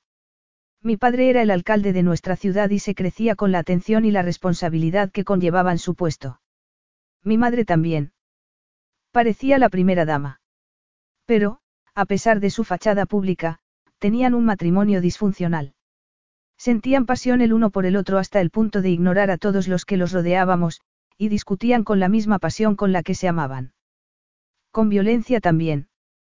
Presumían de mí cuando tocaba y decían lo orgullosos que estaban por lo bien que me iba en los estudios, pero esa era la imagen familiar que ofrecían cuando tenían que hacerlo. De puertas para dentro la cosa cambiaba, sobre todo si yo no llevaba unas notas excelentes. Mi padre no tenía problemas en pagar sus frustraciones a golpes con mi madre o conmigo. Jackson, no tenía ni idea. Lo siento mucho. No hay nada que sentir. Era lo que había. Aún me cuesta saber que mi madre nunca ejerció el papel de madre protectora o que mi padre pensara que tenía derecho a ignorarme a su antojo. Según fui creciendo, la obsesión del uno por el otro se intensificó, al igual que sus peleas. Ir a la universidad me liberó de todo aquello. La mañana que nos graduamos recibí la llamada en la que me comunicaron que habían muerto en un accidente de coche. Tú ya habías ido a reunirte con tus padres. Yo no sabía qué hacer. Recogí mis cosas y me fui. Tenía que volver a casa. Tenía que verlos. Tenía que hablar con la policía. Decían que mi madre conducía y sospechaban que había dirigido el coche hacia el barranco deliberadamente. En la carretera no había marcas de frenado. Me había dejado una nota en casa. Decía que ya no podía más, pero que como no soportaba un futuro sin mi padre, había decidido llevarse la vida de los dos. La investigación concluyó que fue un homicidio-suicidio y la prensa local se puso las botas con la noticia. Jackson, debiste de sentirte muy solo. Ojalá hubieras acudido a mí. Habría estado a tu lado. Lo sé, pero no quería que te salpicara el revuelo mediático que había generado la muerte de mis padres. Recuerdo que decías que tu familia era muy celosa de su intimidad. Todas las personas que conocía estaban cayendo en el lodo que mi madre había dejado atrás y no podía meterte a ti en eso. Me resultó más sencillo salir de tu vida. Siento muchísimo que pasaras por todo aquello y, sobre todo, que no acudieras a mí ni siquiera cuando se calmó todo. Pero es que hay cosas que nunca se calman del todo y siguen manchando tu vida, Jackson dio un sorbo de vino. He hablado con terapeutas y he asimilado cómo me afectó la decisión que tomó mi madre aquel día, pero nunca he superado que abandoné nuestros sueños de un futuro juntos. Lo siento, Christine. Al menos debería haber hablado contigo y haberte dicho que tenía que marcharme. Sí, deberías habérmelo dicho, pero seguro que estabas conmocionado. Me dolió mucho que te fueras. Me sentí como si me hubieran arrancado el corazón, como si todo lo que habíamos tenido hubiera sido una mentira. Pasé de amarte a odiarte y a amarte otra vez un montón de veces. Después de aquello tuve muchos problemas para volver a confiar en la gente, y lo sigo teniendo. Tu decisión de abandonarme así, de esa forma, me cambió. Él escuchó y recibió cada palabra como si fueran balazos. Sabía que le había hecho daño, pero no que su abandono hubiera convertido a la feliz, abierta y alegre chica de la que se había enamorado en una mujer más fría y desconfiada. El peso de la culpabilidad lo aplastó. Decir, lo siento, me parece ridículo. No sé qué decirte. No puedo borrar el pasado, pero te prometo que no os decepcionaré ni a tu familia ni a ti. Entiendo que no confíes en mí, porque tienes buenos motivos para no hacerlo, pero me esforzaré al máximo por ser el mejor abogado que tu familia pueda tener. El camarero llegó con los platos y ellos dejaron de hablar. Cuando el joven se marchó, Jackson le agarró la mano. Puedes creerme ahora. Puedes confiar en que no fallaré a tu familia. Ella se soltó la mano y lo miró. No lo sé. Necesito algo de tiempo para pensar en lo que me has contado. Y también necesito ver que lo que has dicho lo has dicho en serio.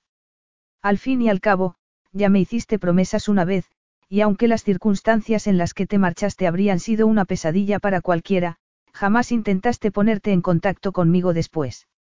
Ni siquiera me enviaste un mensaje para que supiera que estabas vivo. Te puedes imaginar la de cosas que se me pasaron por la cabeza cuando no logré localizarte. Haré lo imposible por demostrarte que puedes fiarte de mí. Y si tienes alguna duda sobre mis capacidades como abogado, puedes preguntar a Héctor.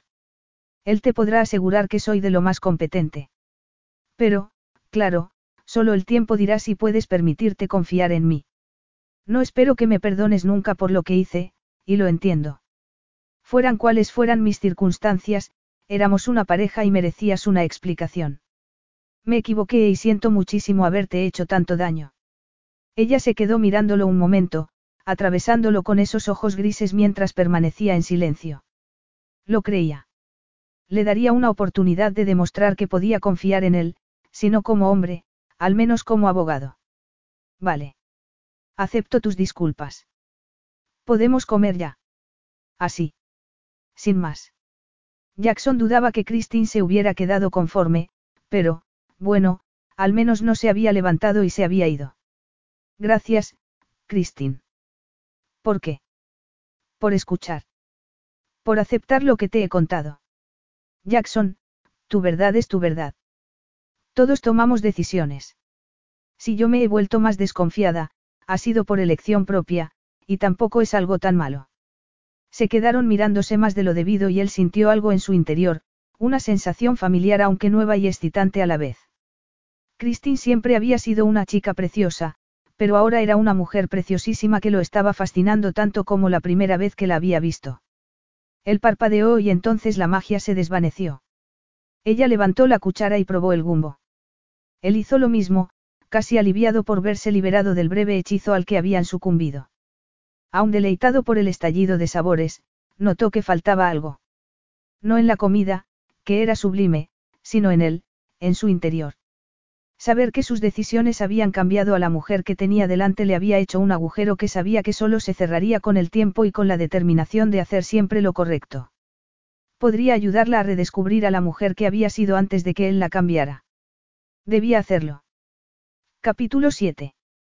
Bueno, ¿has vuelto a recibir correo del reclamante? Preguntó Christine mientras tomaban café tras la cena. Vio cómo Jackson se limpiaba la boca con la servilleta y se recostaba en la silla. Seguía teniendo esa elegancia innata en todo lo que hacía. La ponía de los nervios que con los años no hubiera perdido su finura, que siguiera tan atractivo. Pero no podía olvidar que el físico era algo superficial. A un hombre se lo valoraba por cómo trataba a los demás fueran cuales fueran las circunstancias. Solo el mensaje de confirmación de lectura de la respuesta que le envié. Espero que mañana o pasado conteste. Dudo que me proporcione los documentos originales que le he pedido, pero necesitamos ver las copias y la información del ADN. Mientras tanto, nuestra gente de tecnología ha buscado la dirección IP del remitente. Por lo que sabemos, está alojada en algún lugar de Tacoma, que encaja con la dirección de la oficina de correos de la carta. La policía podría descubrir más, pero de momento seguiremos investigando solos por petición de Nancy. ¿Sabes? Viendo de lo que era capaz mi padre, es muy posible que esa persona diga la verdad. Pero si es verdad, ¿qué supondrá eso para nuestra familia? Eres la primera que me lo pregunta de forma tan directa. A ver, si es verdad, podría suponer una reducción de vuestras acciones en desarrollos Richmond y de las de tus otros hermanos en construcciones Richmond. Por los informes de Héctor sé que cada familia ha optado por no quedarse con las acciones de la otra, pero si esta persona es un beneficiario potencial, puede que quiera una porción de todas las tartas, por así decirlo. Por otro lado, el plan de sucesión empresarial de tu padre estaba claro y el hecho de que tuviera reconocido legalmente a Logan como hijo desaparecido evitó cualquier problema potencial en ese aspecto. Aunque puedan aparecer más hijos desconocidos reclamando sus bienes, la dirección de las empresas permanece en las manos de los hijos designados. Vaya follón, no. No te preocupes de momento. Preocupándote no consigues nada. Tenemos que actuar metódicamente y asegurarnos de si esto es cierto antes de que se convierta en un problema. Haces que todo suene muy lógico, pero a nosotros nos afecta emocionalmente. Lo entiendo, pero, en serio, tengo la sensación de que esta persona intenta aprovecharse de vuestra aversión por la exposición pública. Dudo que haya algo de verdad, y hasta me atrevería a decir que por eso ha reclamado dinero en lugar de acciones de las empresas. Christine contuvo una sonrisa. Jackson sonaba muy pomposo hablando de cuestiones legales, nada que ver con el hombre con el que le había gustado debatir sobre asuntos sociales cuando estaban en la universidad. En aquellas charlas a veces ella le había llevado la contraria solo para provocarlo y generar una discusión acalorada que acababa con los dos arrancándose la ropa y expresándose con sus cuerpos en lugar de con palabras. Solo recordarlo le produjo un incómodo calor que le recorrió todo el cuerpo. Bueno, dijo forzando una sonrisa. Espero que tengas razón. Y ahora, gracias por invitarme, pero creo que deberíamos pagar a medias antes de que me vaya. No, esta corre de mi cuenta. ¿Tienes el coche aquí? No. Pues entonces, por favor, déjame llevarte a casa. Para que puedas decirle a mi madre que estoy sana y salva. Él se rió y por un instante ella se quedó atrapada en su expresión y en cómo la risa le iluminaba los rasgos. Esa imagen le recordó mucho al hombre del que se había enamorado hacía tanto tiempo. De nuevo la embargó la reacción física de antes. Y de nuevo la contuvo. La atracción física estaba muy bien y todo eso, pero al final solo traía sufrimiento por muchas disculpas que te pidieran luego. Algo así, respondió él. Jackson pagó, se levantó y la ayudó a levantarse. A ella no le hacían mucha gracia esos gestos de cortesía anticuados, pero, por alguna razón en la que no quería ahondar, le agradó viniendo de Jackson. ¿Has traído abrigo? Le preguntó él. Christine señaló el abrigo de lana negro colgado junto a la puerta y Jackson la ayudó a ponérselo. Al colocarle la solapa, le rozó el cuello con los dedos por un segundo. Ella contuvo un suspiro antes de que él pudiera captar su reacción. Aún así, la sensación se le quedó marcada en la piel. Y la dejó deseando más. ¡Qué tontería! Se dijo. No debería estar sintiendo eso por un hombre al que no había visto en once años. Un hombre que le había pisoteado el corazón y sus planes de futuro.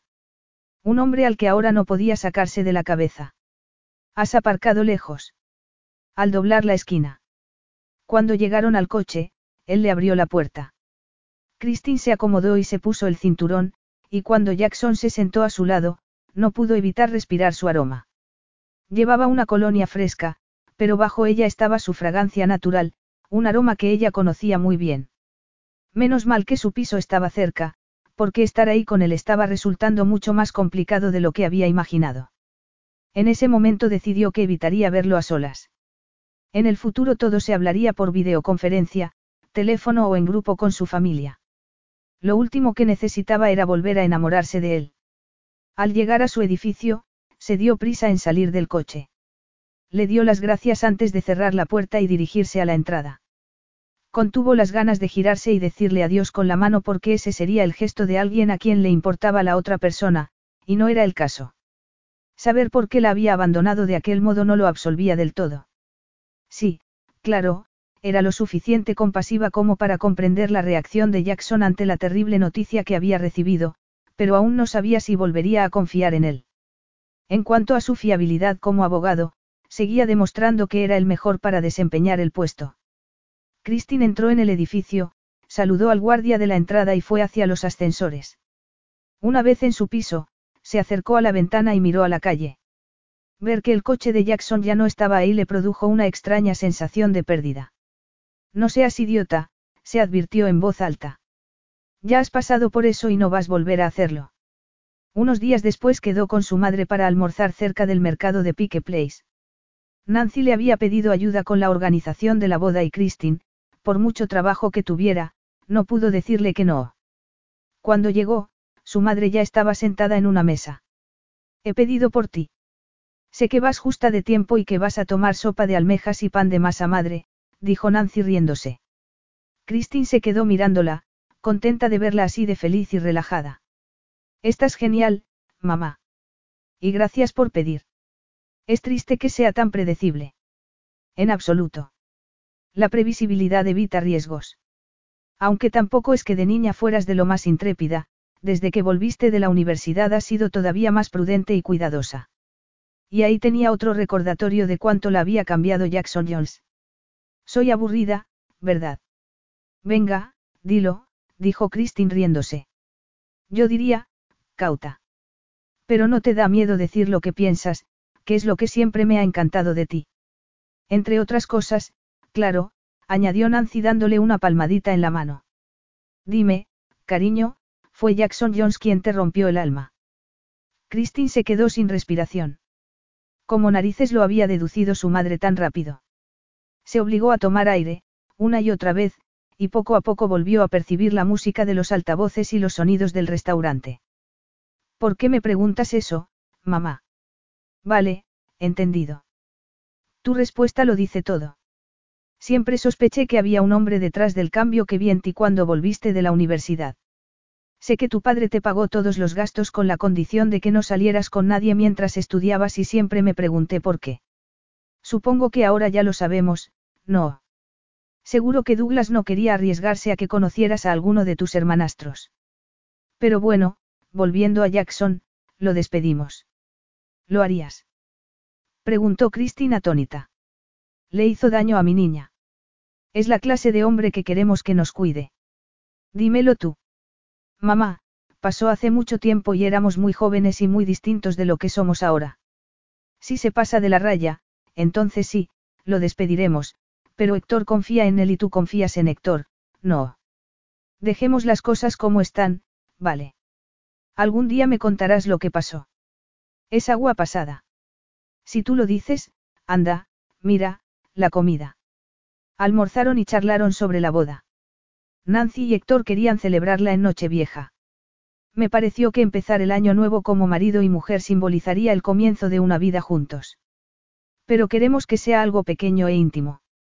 Invitaremos solo a la familia y a los amigos cercanos. Y será en casa. Me gustaría pedirte un favor. Lo que sea, mamá. Serías mi dama de honor. Encantada. ¿Significa eso que me vas a lanzar el ramo a mí? Preguntó sonriendo. Solo si quieres, respondió Nancy guiñándole un ojo.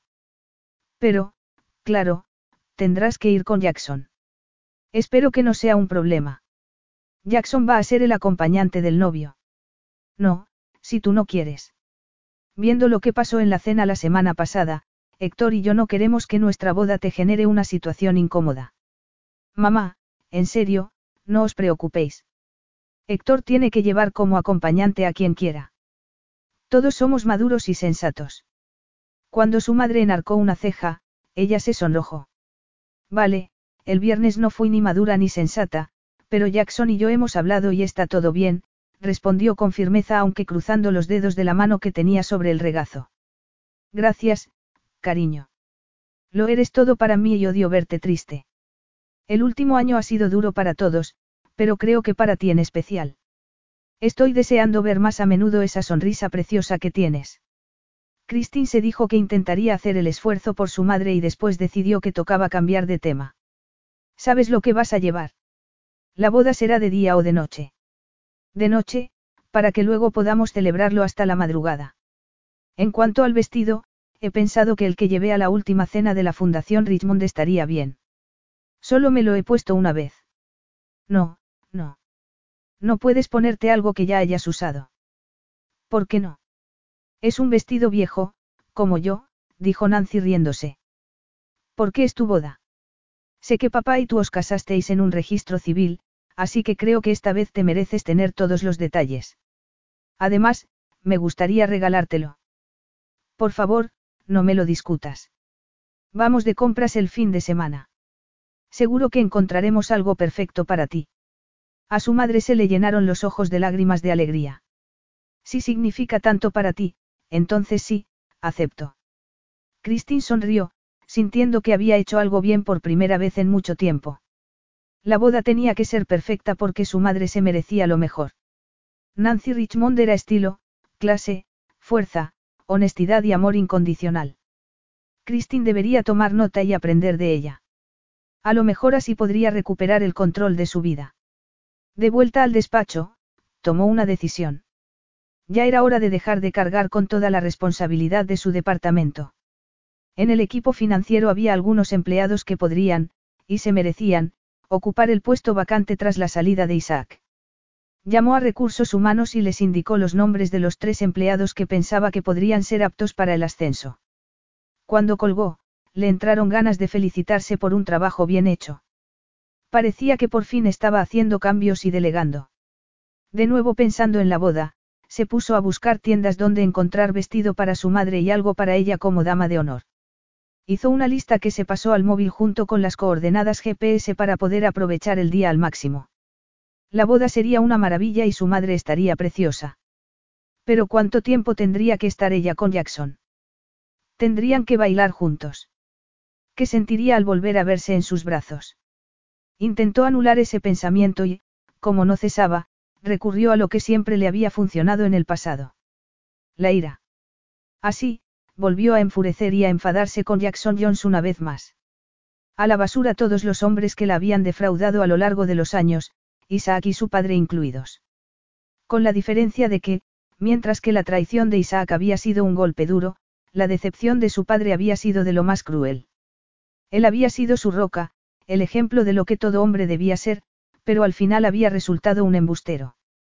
Bueno, no del todo, porque aparentemente había querido mucho a sus dos esposas y a sus dos familias. Pero los había engañado a todos con esa doble vida que, directa o indirectamente, había vuelto a meter a Jackson en su mundo. Se levantó y fue a la ventana.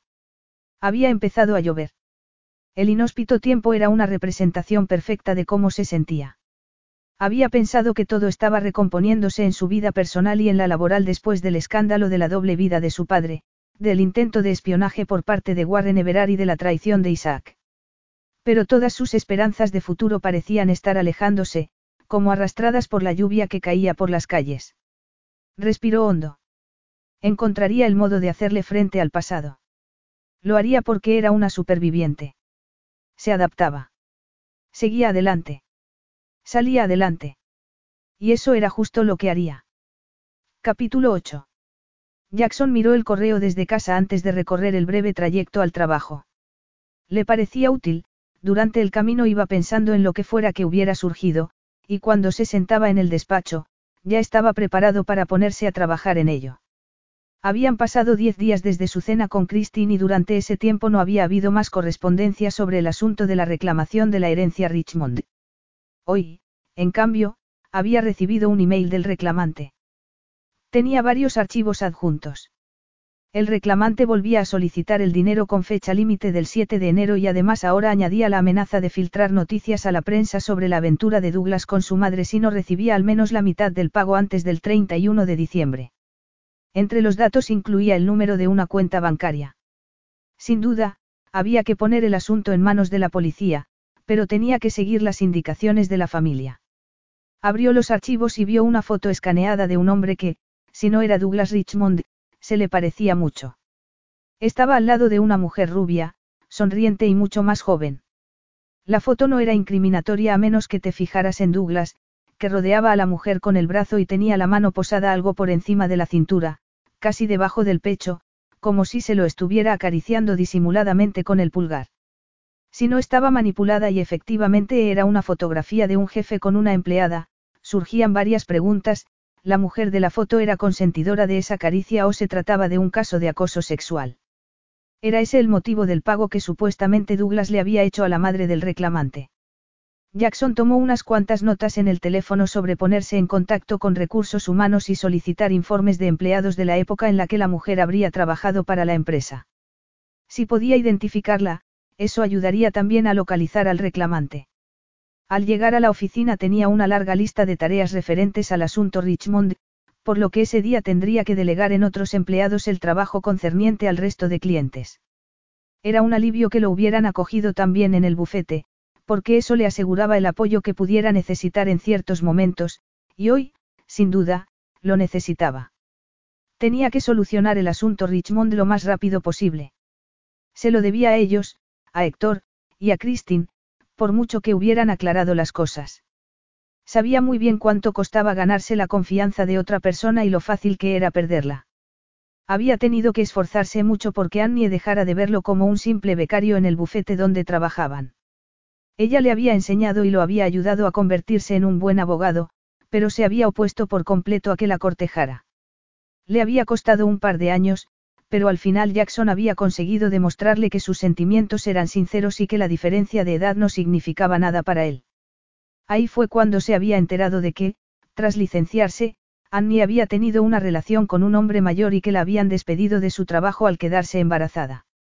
Después de aquello, para protegerse y proteger a su hijo, que tenía necesidades especiales, se había vuelto muy recelosa y cauta a la hora de permitirle a alguien entrar en su vida y en su corazón. Convertirse en padrastro de una persona solo unos años más joven que él había supuesto todo un desafío para Jackson por mucho que Ben hubiera tenido la edad mental de un niño de seis. Pero los dos habían desarrollado una relación estrecha, hasta el punto de que esa misma semana habían quedado para tomar pizza y ver una maratón de pelis. Ben se había adaptado bien a la nueva residencia en la que había ingresado ahí en Seattle, pero siempre estaba deseando recibir las visitas de Jack. Se sentó a la mesa y, mientras escribía un email para un analista de imágenes al que quería pedir que corroborara la autenticidad de la fotografía, recibió una llamada de Héctor. Héctor, ¿qué tal, amigo mío? Me temo que no muy bien, respondió el hombre con voz temblorosa y débil. ¿Puedo ayudarte en algo? No, no. Parece que Nancy y yo hemos pillado un virus estomacal. Hemos ido al médico y nos ha dicho que estemos aislados unos días. Vaya, lo siento. ¿Necesitáis algo en casa? Marta está bien. Preguntó mientras se planteaba cómo ayudar a su amigo en el caso de que el ama de llaves también estuviera enferma. Está bien, sí. Nos prepara comida y desinfecta todo lo que tocamos. Está siendo una ayuda increíble. Ya estamos mejor, pero necesito que nos hagas un favor. Dime. El jueves teníamos que asistir a una gala para la Fundación Richmond, pero para entonces no podremos socializar y esperaba que pudieras ir en mi lugar. No tienes que dar discursos ni nada parecido. Basta con que sonrías, saludes a la gente y des las gracias por los donativos. Jackson sabía qué esperar de un evento así. Había asistido a muchos con Annie, patrocinadora de una organización benéfica para niños como Ben, con daño cerebral de nacimiento. Héctor, esa noche ya tengo un compromiso. Voy a ver qué puedo hacer y te llamo en cuanto pueda. Colgaron y Jackson soltó un suspiro de frustración. Se había reservado esa noche para pasarla con Ben, pero no podía fallar a Héctor. Además, su labor como abogado de la familia incluía asistir a eventos como ese en determinados momentos. Ojalá Ben no se disgustara ni se molestara cuando le dijera que tendrían que quedar otro día. Jackson hizo la llamada y volvió a llamar a Héctor. ¿Puedo ir? Genial, gracias. Nancy y yo te lo agradecemos mucho. Nancy le ha pedido a alguien que vaya en su lugar. Se captó una ligera vacilación al otro lado de la línea antes de que Héctor respondiera. Sí, se lo ha pedido a Christine. Christine sabe que voy a ir con ella. De nuevo otra pausa antes de la respuesta de Héctor. Aún no, pero no habrá problema. Nancy me ha dicho que habéis resuelto vuestras diferencias, no. Sí, respondió Jackson, aunque estaba seguro de que Christine no lo había perdonado ni lo haría nunca. Bueno, pues todo arreglado. Te enviaremos las invitaciones y un coche os recogerá, primero a ti y luego a Christine. Por un instante se preguntó si su viejo amigo, que de pronto ya no sonaba tan débil y enfermo, lo estaría manipulando. No, no podía ser. Héctor era una de las personas más sinceras que había tenido el placer de conocer. Pero, por otro lado, era un romántico y si creía que con esa treta podía reunir a dos antiguos amantes, a lo mejor quería intentarlo. No, no podía ser. Seguro que estaba pensando de más, como de costumbre. Pues si está todo arreglado, vosotros a recuperaros pronto, de acuerdo. Sí. Por cierto, ¿alguna novedad sobre el caso Richmond? Jackson le puso al tanto y le habló de sus planes de contactar con el analista de imágenes. Buena idea. ¿Qué sensación te da todo esto? No me gusta. Y Douglas Richmond está empezando a desagradarme. Sé que erais amigos, pero si trataba a sus empleadas como el tío de la foto, entonces no podía ser tan bueno. Dicho eso, sigo pensando que se trata de alguien que quiere aprovecharse de la familia. Estoy de acuerdo, pero tenemos que ir con cuidado hasta que lo sepamos seguro. En cuanto a cómo era Douglas, creo que solo él sabía quién era el verdadero Douglas Richmond. Se le daba muy bien hacerte ver lo que quería que vieses. Tuvo que ser un hombre muy inteligente. Era uno de sus grandes encantos. A mí también me engañó, como al resto de la familia. Ya ni sé quién era mi mejor amigo. Por otro lado, se preocupaba tanto por todos sus hijos que creo que habría hecho lo mismo con cualquier otro que hubiera tenido. Yo también creo que aquí hay gato encerrado. Tú sigue trabajando tan bien como lo haces.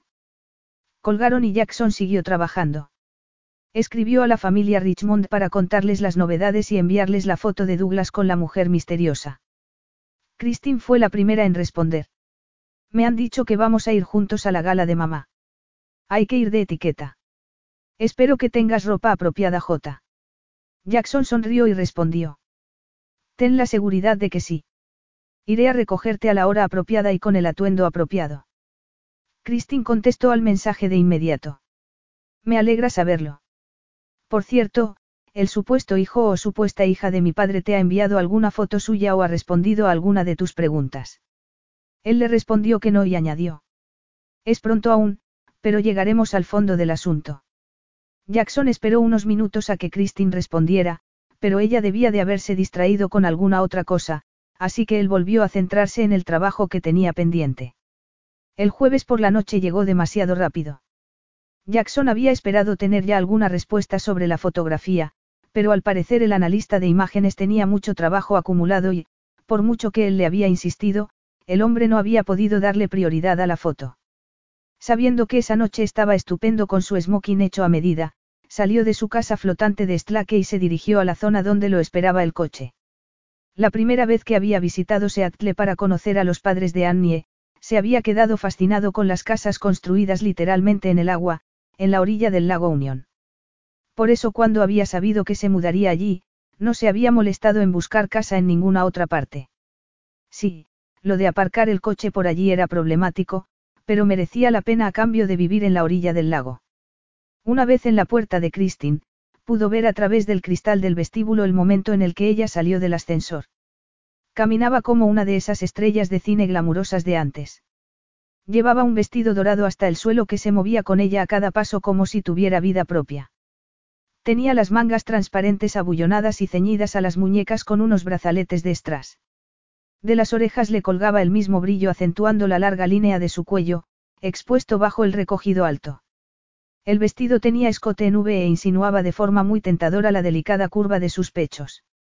Siempre había sido una mujer bella, pero esa noche, con las mejillas resaltadas con un delicado contorneado y los ojos maquillados en gris ahumado, estaba absolutamente cautivadora. De nuevo llevaba el pintalabios rojo de la otra noche y él no pudo evitar imaginar cómo sería quitárselo a besos. Se sintió culpable. No debería estar pensando en ella de ese modo. Era como si, al desearla, estuviera siéndole infiel a la memoria de Annie. Recordándose que solo estaba allí en calidad de acompañante, salió del coche y le abrió la puerta. Christine lo miró de arriba abajo y de abajo arriba. ¿Estás bien? le dijo antes de entrar al coche. Tú tampoco estás nada mal, contestó él. Una vez los dos estuvieron dentro, el conductor subió la pantalla de separación sumiéndolos en un cascarón de intimidad. La verdad es que estás preciosa.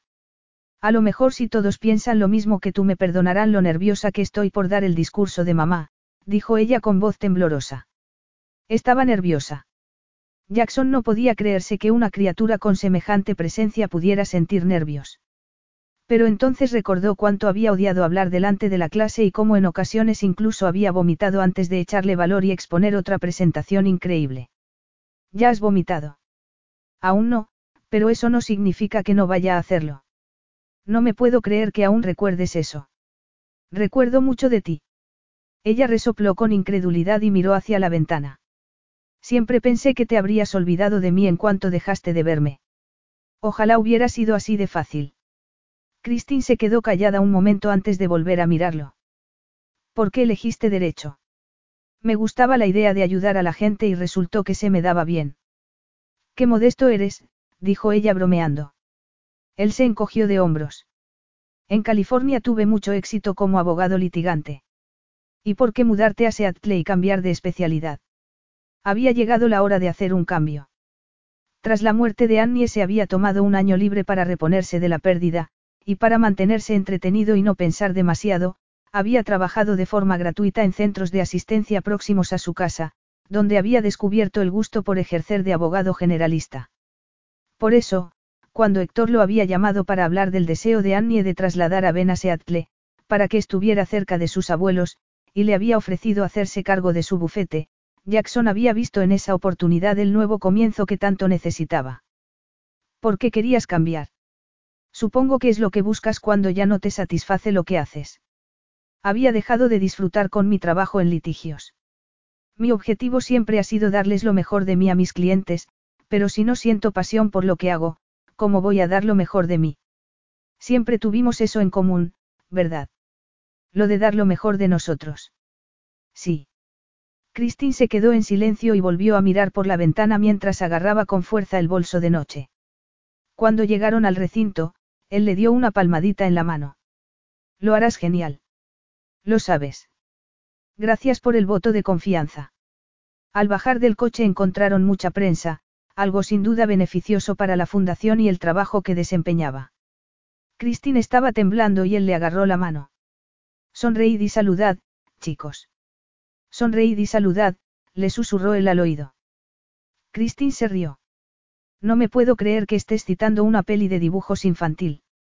Oye, si nos ayuda, hagámoslo. Ella se rió y con la mano que tenía libre hizo lo que Jackson había sugerido. Cuando se encontraban a unos metros de la puerta principal, una periodista se acercó a las cuerdas de separación de terciopelo y preguntó a Christine. Señorita Richmond, su familia ha tenido un año tumultuoso, por no decir otra cosa. Tendríamos que prepararnos para más sorpresas en el futuro. Jackson notó que Christine respiraba hondo y se tensaba, y entonces supo que haría lo que fuera por protegerla. Ignórala, le susurró. No muerdas el anzuelo, añadió antes de dirigirse a la periodista, la señorita Richmond estará encantada de hablar con usted sobre el trabajo de la Fundación Richmond una vez dentro. Eso es todo. Pero no tengo acceso. Entonces tendrá que llamar a la oficina de la señorita Richmond para pedir una cita, ¿no cree? ¿Y ustedes? Nadie de quien tenga usted que preocuparse. Gracias, le dijo Christine una vez dentro y mientras aceptaban una copa de champán. ¿Crees que les han dado un chivatazo de lo que está pasando? Creo que no. Una filtración prematura de la información le quitaría al reclamante su poder de negociación. ¿Estás seguro? Jackson dio un sorbo de champán y lo saboreó antes de tragar y responder. No, pero tú sí puedes estar segura de que mañana lo investigaré. No dejes que esa mujer te impida disfrutar de la noche y de lo que está logrando la fundación. Héctor me daría una buena paliza si yo permitiera que eso pasara. Su respuesta tuvo el efecto deseado y borró la preocupación del rostro de Christine, que esbozó una pequeña sonrisa. Pagaría por verlo, dijo ella. Mira, ahí están que atónita mí. Vamos.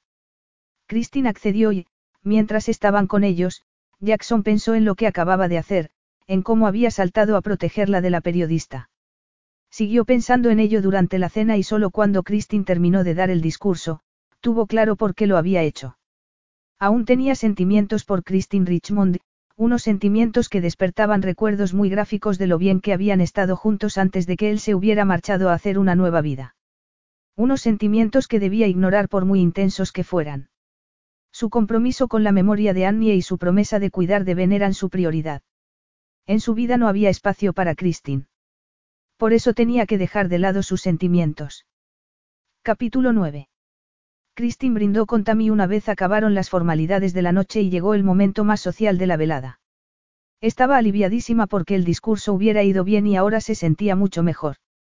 Tammy trabajaba mano a mano con la Fundación Richmond y con otra organización benéfica llamada Nuestra Gente, Nuestros Hogares.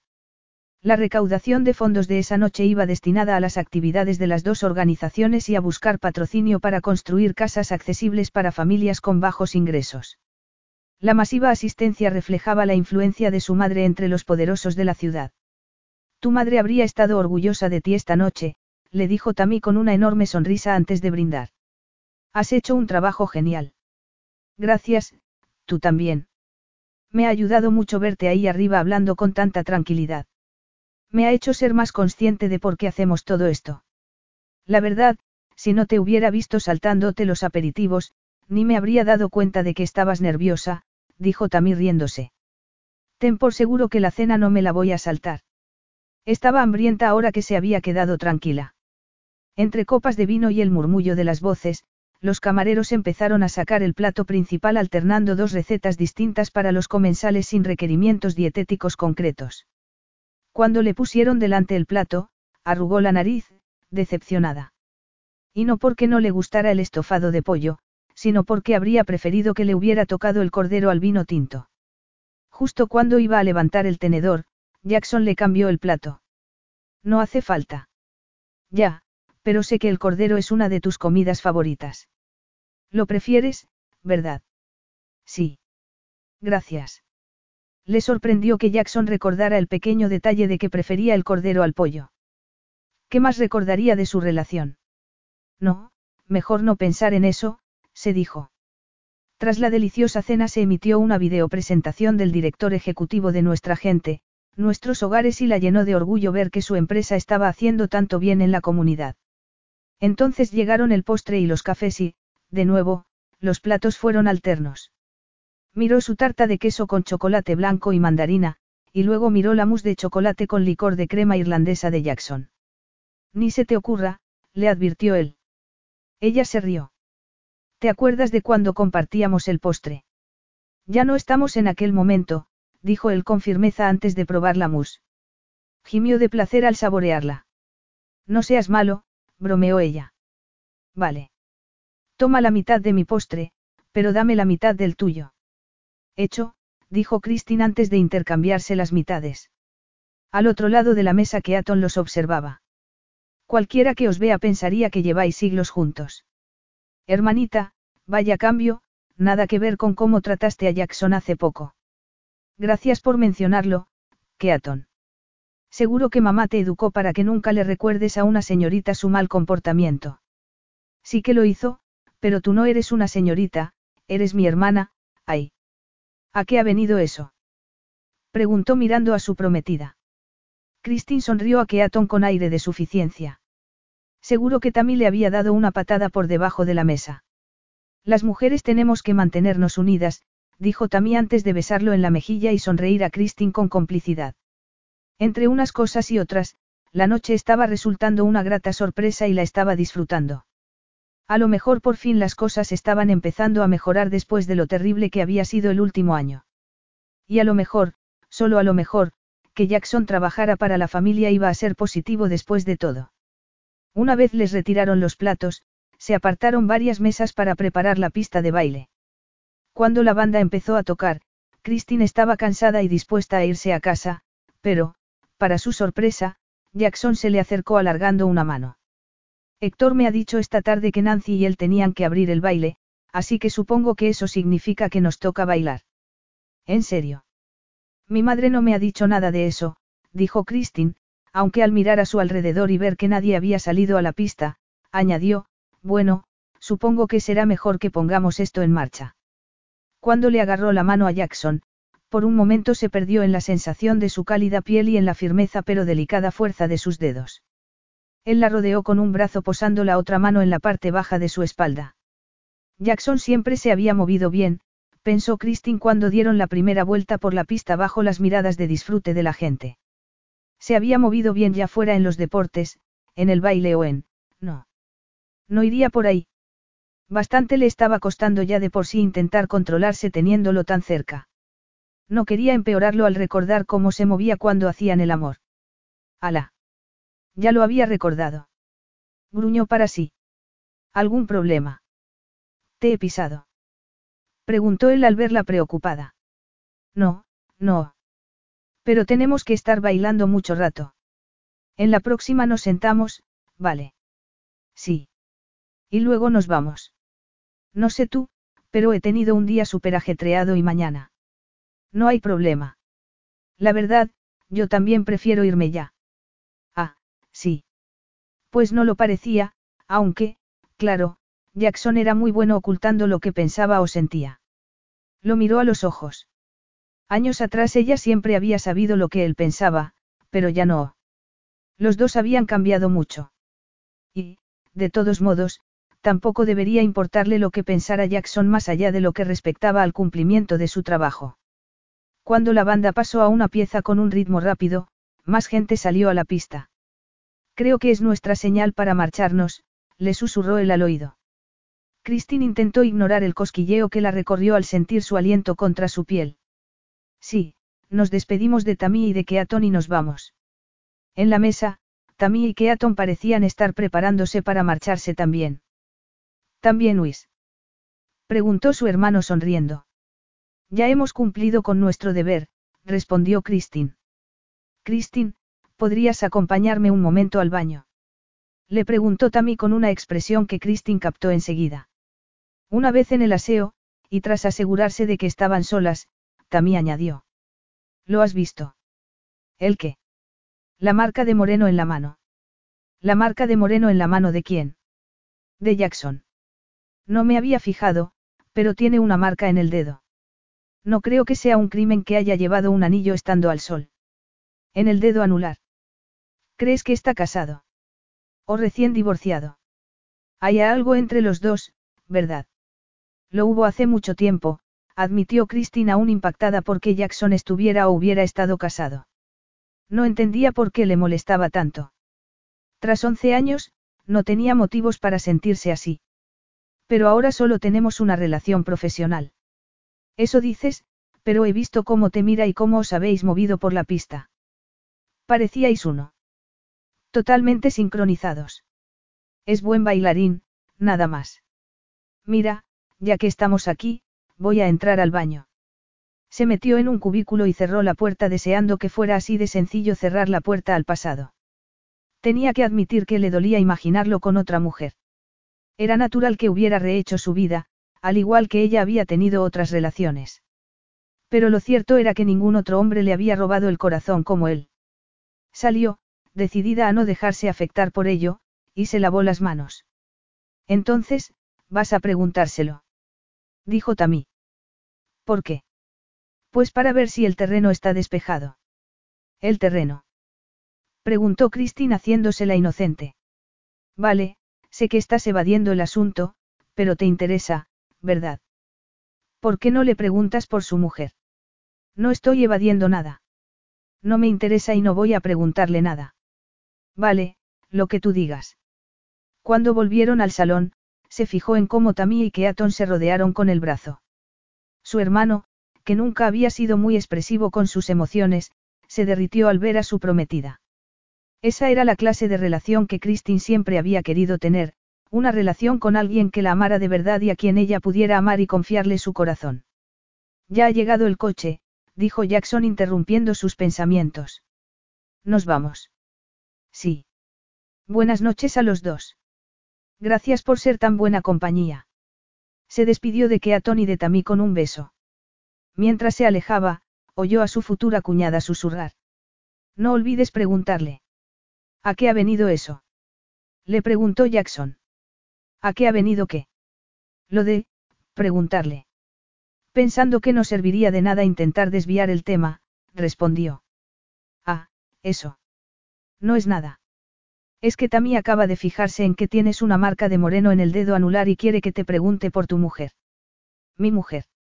Jackson se detuvo en seco. Por un instante Christine vio dolor en su mirada, pero luego una expresión de furia reemplazó al dolor. Ya lo sé, no es asunto nuestro si estás o no divorciado. Por favor, no te preocupes, se apresuró a decir ella. No estoy divorciado. No. Entonces. Preguntó Christine con un nudo en la garganta. Mi mujer está muerta. Y tienes razón. No es asunto vuestro. Capítulo 10. Christine, impactada y avergonzada, se tambaleó. Jack, lo siento muchísimo. Ya, yo también, contestó él desviando la mirada. Bueno, vamos. Fueron hacia el coche y entraron. Primero al piso de la señorita Richmond, por favor, dijo Jackson con voz de hastío. Hastío, tal vez, dolor. Jack, lo siento muchísimo, de verdad. No tenía ni idea. No es algo que vaya gritando a los cuatro vientos. Déjalo, vale. No voy a derrumbarme delante de ti ni de nadie. Mi mujer está muerta, los meses previos fueron terribles y no quiero recordarlo. Claro. Pero si alguna vez necesitas hablar, de lo que sea, llámame, vale. Gracias, pero estoy bien, contestó él mirando a otro lado y con los ojos brillantes. De verdad. Bueno, y ahora, no sé si estoy siendo paranoico, pero sobre lo que te ha preguntado esa periodista, ¿alguno de la familia le habéis contado a alguien lo que está pasando? Nuestra familia está acostumbrada a mantener la confidencialidad de nuestros asuntos, sobre todo cuando se trata de algo que puede hacernos daño o dañar nuestro negocio. Entonces supongo que no hay por qué preocuparnos a menos que algún periodista se invente algo. La gente se cree esa basura. ¿No te gustan las revistas de cotilleo, eh? Dijo ella riéndose. En serio, Christine, esa gente gana dinero a costa de las desgracias de otros, y si no pueden encontrar la verdad de algo, se fabrican sus propias mentiras. Parece como si hablaras por experiencia. Ya te conté lo de mis padres. Cuando salieron los informes de las autopsias, nuestro periódico local se puso las botas. Si la gente no quería dar información, el periódico empezaba a especular sobre nuestra vida privada. Cuando se supo que mi madre tenía lesiones que no se correspondían con el accidente y que mi padre tenía niveles altos de sedante en sangre, empezaron a conjeturar sobre maltratos físicos por las dos partes. Busqué ayuda legal para cerrarles la boca. Era cosa nuestra, no un asunto público. Y aquello no fue nada comparado con lo que sufrió mi mujer. Su primera relación seria se derrumbó cuando estaba empezando su carrera profesional, y como su amante era un hombre importante y resultó estar casado, la prensa la difamó y eso afectó enormemente a su trabajo. Era una mujer brillante con una mente brillante. De haber seguido viva y no haberse quedado tan marcada por aquel escándalo, podría haber llegado a la Corte Suprema. Christine escuchó con atención. El comentario sobre lo de la Corte Suprema le hizo pensar que su mujer debía de haber sido algo mayor que él, y aunque se moría de curiosidad por saber más, prefirió dar una respuesta neutra. Entiendo que te sientas así. Y, de nuevo, lo siento muchísimo. Siento que mi indiscreta pregunta te haya removido un pasado tan doloroso y siento mucho que sufrieras tanto cuando murieron tus padres. No puedo ni imaginarme lo que tuvo que ser, sobre todo sin tener más familia que te apoyara. Él se quedó en silencio un momento y luego respiró hondo. Gracias. Perdóname por cómo me he puesto. Es un tema complicado para mí. Me alegra que me lo hayas contado. ¿Te gustaría subir un rato a mi apartamento? Pensé que estabas cansada. Y lo estoy, pero no tengo ganas de quedarme sola. ¿Qué me dices? Puedo preparar chocolate caliente. Con malvaviscos. Claro. Tras un instante de duda, Jackson resopló y asintió. Vale. Pero lo haré yo. Tú siempre le echabas demasiado azúcar. Christine se rió. Lo sigo haciendo, así que asegúrate de echarle suficiente a mi taza, Vale. Tomo nota, respondió él con una pequeña sonrisa. Al llegar al edificio, Jackson le dio las gracias al conductor y se despidió de él. La cocina está a tu derecha, dijo Christine cuando entraron en su piso. Ahí tienes todo lo que necesitas. Yo voy a liberar a mis pies de estos zapatos. Ah, en el armario junto a la nevera hay brandy, por si quieres añadirle un poco al chocolate. Sin esperar respuesta, Christine cruzó el salón en dirección al pasillo que conducía a su dormitorio. Se sentó en la cama y se descalzó. Debería ponerse algo más cómodo o sería un gesto demasiado estereotipado. Optó por seguir con el vestido dorado y, levantándose el bajo para no pisárselo, volvió al salón. Has encontrado todo lo que necesitas. Le gritó a Jackson, a quien podía ver moviéndose por la cocina. Estoy calentando la leche, respondió él delante del fuego. Sabes que puedes usar el microondas. Cuando se hace algo, se hace bien. Eso siempre le había encantado de él. Su intensidad y su atención al detalle, sobre todo cuando habían hecho el amor. Frenó ese pensamiento, pero, por desgracia, su cuerpo no captó la señal y un cosquilleo de deseo la recorrió y le encendió la piel. Para distraerse, se sentó en la barra de desayuno y se centró en ver cómo preparaba el chocolate. A ella le añadió dos cucharadas de azúcar, pero el suyo se lo preparó como siempre, con muy pocos malvaviscos y sin edulcorar. Sin florituras. Así había sido siempre él. Esa noche, por ejemplo, iba perfecto en un smoking que no podía ser barato, pero llevaba unos gemelos discretos y unos zapatos que, aunque de buena calidad, no resultaban pretenciosos. Además, su peinado tenía un aire muy sencillo y natural. Y, aún así, había atraído miradas de mujeres y hombres de todas las edades. Tenía un atractivo que resultaba más cautivador aún porque era innato y él ni siquiera era consciente de la atención que generaba. Bueno, la noche ha ido bien, no. Dijo ella cuando se sentaron en el salón.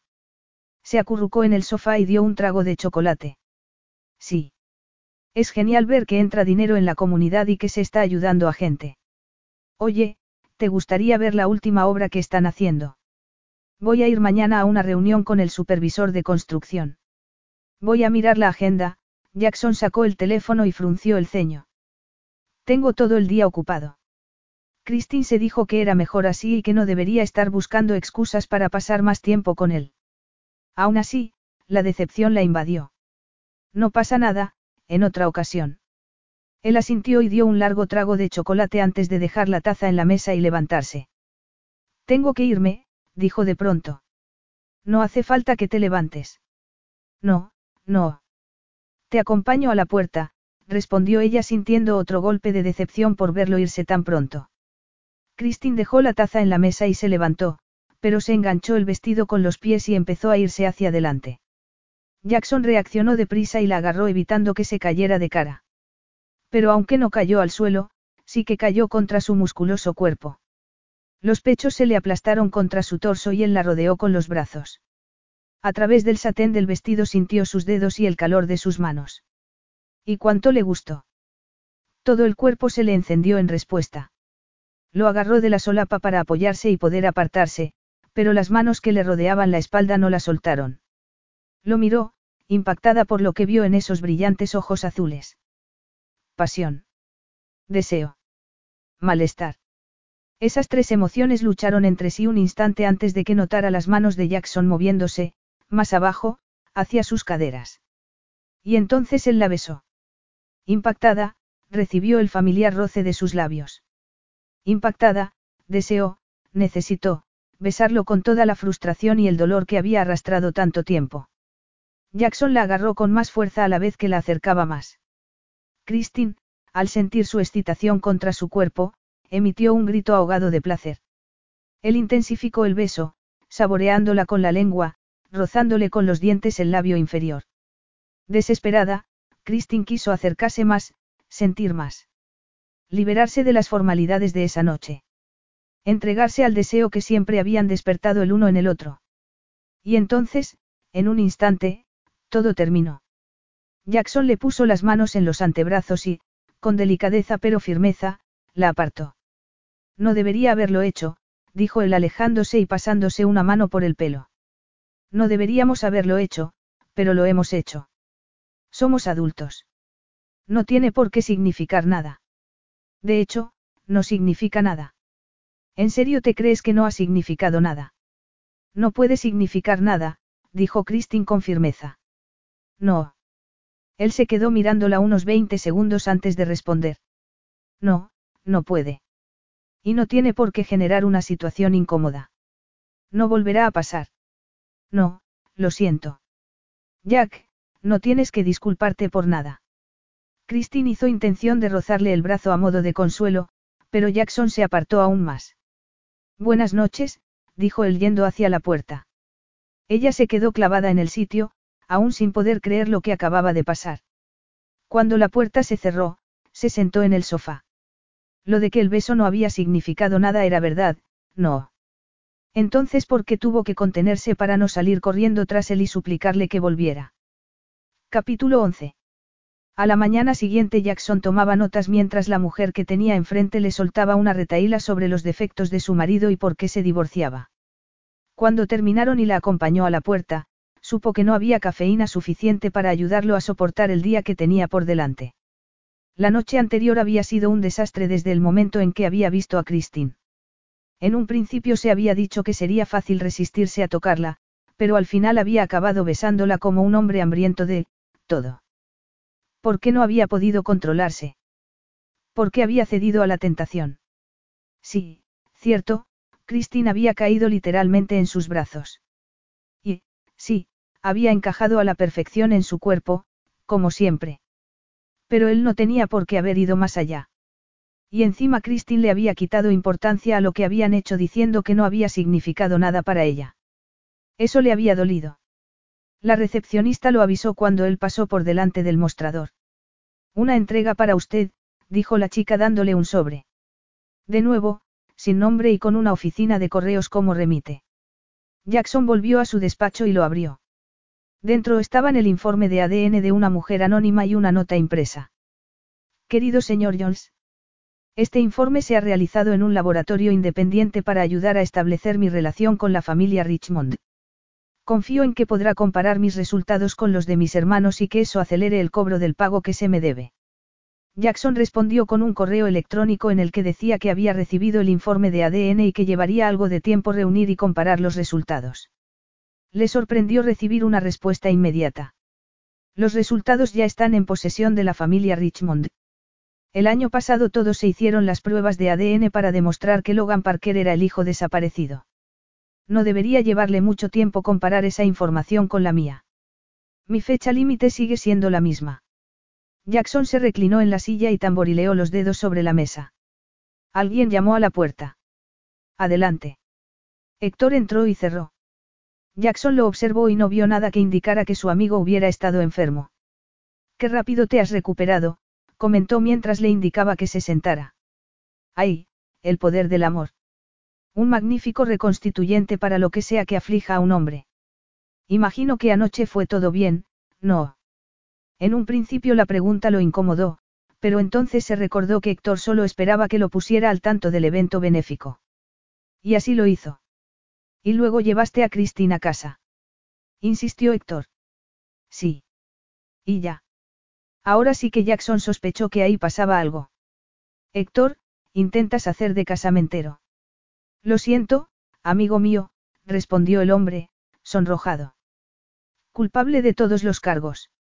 Mi cómplice y futura compañera de vida me ha enviado aquí en busca de detalles porque Christine no responde al teléfono. Héctor, tienes todo mi respeto, pero es demasiado pronto para pensar en una relación nueva.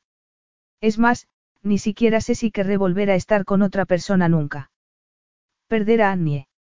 Se le hizo un nudo en la garganta y no pudo continuar, pero eso no disuadió a su amigo. Nancy me ha contado que Christine y tú estuvisteis juntos, así que hemos pensado que a lo mejor se podía reavivar la llama. Ahora que hemos encontrado la felicidad, deseamos lo mismo para las personas que queremos. No puedes culparnos por eso. Jack soltó una carcajada. Así que Christine le había hablado a su madre de ellos. Sabía que cuando estaban juntos ella nunca le había dicho nada a su familia. Los dos habían acordado que conocerían a las respectivas familias después de licenciarse, cuando fueran a comenzar su nueva vida juntos. Pero entonces la familia de Jackson había dejado de existir y con ello también la relación de los dos.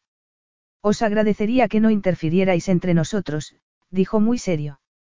Entonces hay esperanza. No, no hay esperanza de reavivar nada. Ya me parece un triunfo que podamos trabajar de forma civilizada. Entonces le rompiste el corazón. Me lo imaginaba. ¿Sabes? Annie y yo hablábamos mucho. Estuvimos hablando incluso hasta la semana anterior a su muerte. Le preocupaba dejarte solo. No quería que te regodearas en el dolor de su muerte. ¿Regodearme? Preguntó Jackson furioso. Sí, es el término que usó ella. Y no te ofendas, pero creo que es lo que has estado haciendo. Ya te he dicho que es demasiado pronto para plantearme enamorarme otra vez, si es que eso puede pasar. Además, mira quién fue a hablar. Hace 15 años que murió Mona y no se puede decir que tú te dieras mucha prisa en rehacer tu vida. Pero no estaba solo. Tengo a mis hijos y ahora, para mayor deleite, tengo una mujer a quien quiero con toda mi alma. Aún eres joven. Mereces una familia, amigo mío. Solo quiero lo mejor para ti. De inmediato apagó la llama de esperanza que se le encendió dentro al pensar en tener un hijo con Christine. En su momento había sido su mayor deseo, pero ahora no se planteaba formar una familia con ella. Gracias, pero no estoy preparado. Me casé con Annie sabiendo que no tendríamos hijos por mucho que quisiéramos. No me imagino deseándolos con nadie más. Y ahora, podemos hablar de trabajo. Claro, para eso he venido. Se acabó la cháchara, añadió Héctor con tono de broma. Y aunque sí que hablaron de trabajo, durante la conversación Jackson no pudo dejar de pensar en lo que Annie le había dicho a Héctor antes de morir. Pero lo cierto era que no estaba solo. Ella lo había dejado como responsable de Ben y él había prometido que estaría a su lado pasara lo que pasara. Y eso implicaba no volcar sus sentimientos en nadie más. No defraudaría a Annie ni mancillaría su memoria al incumplir la promesa de cuidar de su hijo. En su vida no había lugar para ninguna otra persona, y menos para Christine Richmond, por mucho que su subconsciente le estuviera diciendo lo contrario. El siguiente lunes por la mañana Jackson entró en las oficinas de desarrollos Richmond preparado para la reunión. Saber que iba a ver a Christine no tenía nada que ver con su paso enérgico, se dijo mientras seguía a la recepcionista hasta la sala de reuniones. Sin embargo, lo cierto era que había estado pensando en ella aún más desde la conversación con Héctor. Se alegró de ver que Logan y Keaton ya estaban allí. Honor y Tammy llegaron tras él, seguidas de Héctor y Nancy. Solo faltaba Christine. Envió a los demás el enlace para acceder a la reunión. Preguntó Keaton cuando todos se sentaron frente a una enorme pantalla. Claro, dijo Jackson. Esperaremos a Christine cinco minutos más, pero luego tendremos que empezar. Tengo otra cita en mi despacho en una hora. A lo mejor debería ir a buscarla, propuso Nancy levantándose. No hace falta, mamá, dijo Christine entrando en la sala. Siento llegar tarde. Jackson se fijó en que ella vio la primera silla vacía, que era la contigua a la de él, y se sentó entre su madre y Logan. Habría llegado tarde a propósito para no arriesgarse a estar sola con él. Bueno, mejor así. Una relación profesional, sin más. Pero aun pensando eso, no pudo evitar recorrerla con la mirada. Llevaba suelta su lustrosa melena rubia y el maquillaje era mínimo comparado con el de la noche de la gala benéfica, pero siempre estaba bellísima de cualquier forma. El estiloso traje rojo de dos piezas se le entallaba a la perfección en su estrecha cintura y la camisa blanca que llevaba debajo le acentuaba la forma de los pechos. Al darse cuenta de que estaba mirándola, Jackson apartó la vista, no sin antes percatarse de la sonrisita de Héctor. Bueno, y que si lo había sorprendido mirándola. Había que estar ciego para no fijarse en el atractivo de Christine Richmond. Y, desde luego, él no estaba ciego. Ni tampoco interesado en ella. Seguro, le preguntó una vocecilla. Vale, sí, lo cierto era que nunca había dejado de sentir interés por Christine. Pero sentir interés era muy distinto de querer llevar las cosas más allá. Además, tenía trabajo que hacer. Los herederos de la rama de Virginia aparecieron en la pantalla. Bueno, como veis en las copias del informe del analista, la fotografía no parece haber sido manipulada. Con los datos que tenemos del departamento de personal, creemos que la mujer en cuestión es Jenna Emerson. Le he encargado a un investigador que siga esa pista con discreción y celeridad. Me acuerdo de Jenna, dijo Nancy. Era una chica muy dulce. Pertenecía al equipo de secretarias y estuvo un tiempo cubriendo el puesto de Estella, la asistente personal de Douglas, cuando ésta tuvo que ir a cuidar de su padre enfermo. Así que tuvo una aventura con ella. No lo sabemos seguro, mamá, se apresuró a decir Christine al ver a su madre tan impactada. Eso es, Nancy, señaló Jackson antes de pasar a explicar el informe de ADN que había recibido. Necesitamos pruebas vuestras para comparar. Keaton negó con la cabeza. Ya pasamos por eso el año pasado cuando llegó Logan. Seguro que con esos datos bastará. Por cierto, esta persona parece estar al corriente de ese asunto. ¿Y cómo lo puede saber? Preguntó Logan incrédulo. A lo mejor en ese momento Douglas seguía con Jenna, dijo Nancy. Ya nada me sorprendería. No supimos nada de Eleanor hasta el funeral de Douglas, así que es posible que también estuviera con Jenna todavía. A lo mejor le contó que Logan había vuelto. Mamá, todos sabemos que si de verdad papá hubiera sido el padre de esta persona, se habría ocupado de ella y de su madre. Era un cretino, pero era un cretino justo a la hora de ocuparse de sus hijos. A mí esos cien mil dólares me suenan más a liquidación o recompensa, no a manutención, dijo Keaton. ¿Y cómo podemos estar seguros de que no les pasaba una manutención? Preguntó Nancy. Tiene que haber registros bancarios por algún lado, dijo Lisa. ¿Cuándo exactamente dejó de trabajar para vosotros llena? Preguntó Fletcher. Podemos buscar en nuestros registros de contabilidad de esa época para ver si hay alguna discrepancia. A saber lo que papá fue capaz de ocultar antes de que los sistemas de contabilidad se volviesen más estrictos. Hay informes digitales e impresos de esa época. Pondré a uno de nuestros mejores contables a trabajar en ello. Gracias, Fletcher, dijo Logan. Christine, harás lo mismo aquí. Desde luego. Jackson les agradeció la asistencia a todos y ahí acabó la reunión. Cuando la sala empezó a vaciarse, se acercó a Christine. Quiero hablar contigo, si no te importa, dijo en voz baja. Ella asintió a regañadientes, se cruzó de brazos y lo miró con gesto desafiante. ¿Qué pasa? Tengo que hablar contigo de lo del jueves. Besarte así estuvo. Mal. Sí, estuvo muy mal, pero ya hemos acordado que de ahí no va a salir nada. Y ahora, puedo irme a trabajar. Lo siento, Christine. Por el pasado, por el presente y por todo. Ya, me suena que ya has dicho algo así antes. Mira, tenemos un pasado, pero podemos dejar de darle vueltas a lo que fue un simple impulso y olvidar ya el asunto. Ese impulso seguía acechándolo, estuviera despierto o dormido. Y, a pesar de todo, quería más. Pero ella le estaba dejando muy claro que eso no pasaría. Jackson no quería ningún compromiso, pero y una aventura. Un flirteo, un desahogo de frustración física y emocional. Podrían plantearse algo así. Fue más que un impulso, Christine. Creo que sigue habiendo algo entre los dos y creo que tenemos dos opciones. Una, seguir intentando ignorar la atracción. Dos, dejarnos llevar. Sin compromisos. ¿Me estás proponiendo una aventura? Preguntó ella impactada y con la respiración acelerada. Amigos con derecho a roce. No somos amigos. Pero podríamos serlo. Después de todo, nos conocemos bastante y el beso del jueves demostró que seguimos siendo supercompatibles. Ella vaciló un instante, pero entonces respondió. Deja que lo piense, aunque aún no me fío de ti del todo. Lo entiendo. Pero a lo mejor podemos trabajar ese problema de confianza mientras exploramos nuestra, amistad. Ya te diré algo. Y con eso, Christine se marchó. Jackson empezó a recoger sus papeles y se dio cuenta de que le temblaban las manos. Nervios y expectación por lo que estaba por venir.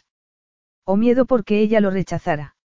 Ojalá fuera lo primero, porque los dos necesitaban enterrar los fantasmas del pasado. Y su amor por Annie, las promesas que le había hecho. Seguirían bien guardados en su corazón. Lo de Christine, si es que llegaba a alguna parte, sería solo físico. Porque lo físico él podía sobrellevarlo, el compromiso emocional era lo que se negaba a aceptar. Por otro lado, ¿qué era la amistad sino un compromiso emocional? Acababa de cometer el segundo mayor error de su vida. Capítulo 12. Christine caminaba de un lado a otro de su apartamento. Esa noche la esperaban en casa de su madre para celebrar la Nochebuena. Sabía que Nancy había invitado a Jackson y que él había aceptado. Lo que no sabía era qué pensar o sentir al respecto. Pero, bueno, de todos modos ya no sabía qué pensar de nada. Desde que su padre había muerto hacía un año, su mundo se había puesto patas arriba y las cosas no tenían pinta de que fueran a mejorar. Por otro lado, al menos había algo positivo, si podía llamarse así, tanto Fletcher como ella habían encontrado pruebas de dos pagos, efectuados 25 años atrás a un acreedor desconocido, de 50 mil dólares cada uno. Después habían descubierto que la beneficiaria era Jenna Emerson y las fechas coincidían con la época en la que había dejado la empresa. La duda era cómo había sido posible que los equipos de contabilidad de las dos empresas no hubieran cuestionado semejantes pagos, y por ello Christine había solicitado una auditoría para asegurarse de que no había más trapos sucios en el departamento financiero. Ahora solo faltaba que el resultado de la comparación de ADN les diera la verdad de una vez por todas. El móvil le sonó anunciando un mensaje entrante. Era Jackson preguntándole si necesitaba que la llevara a casa de su madre. Se mordió el labio inferior antes de responder. Aún no le había dado ninguna respuesta a lo que le había propuesto el lunes anterior, pero no había dejado de pensar en ello. ¿Qué pasaría ahora?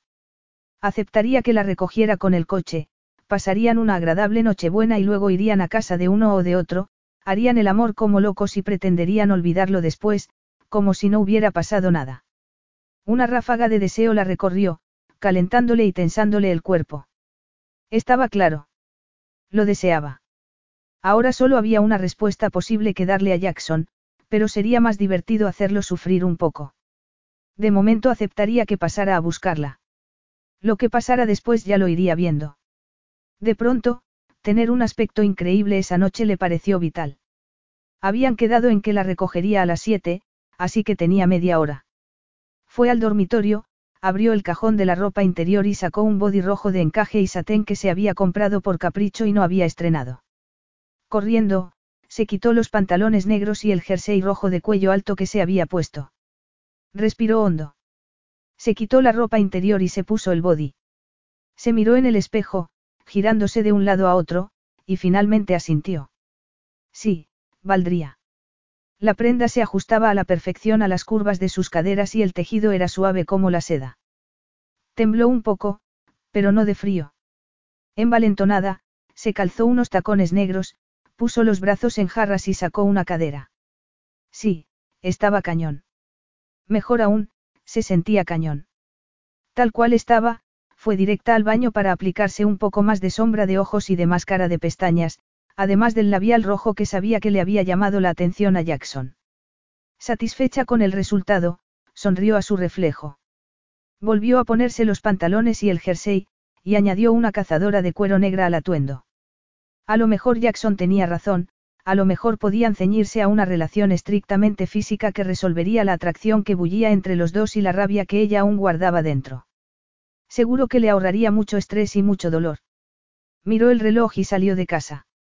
Justo cuando salía por la puerta del edificio, llegó él. Sincronización perfecta. De pronto se preguntó cómo habría sido su esposa. ¿Qué clase de mujer había sido capaz de capturar y conservar a Jackson Jones?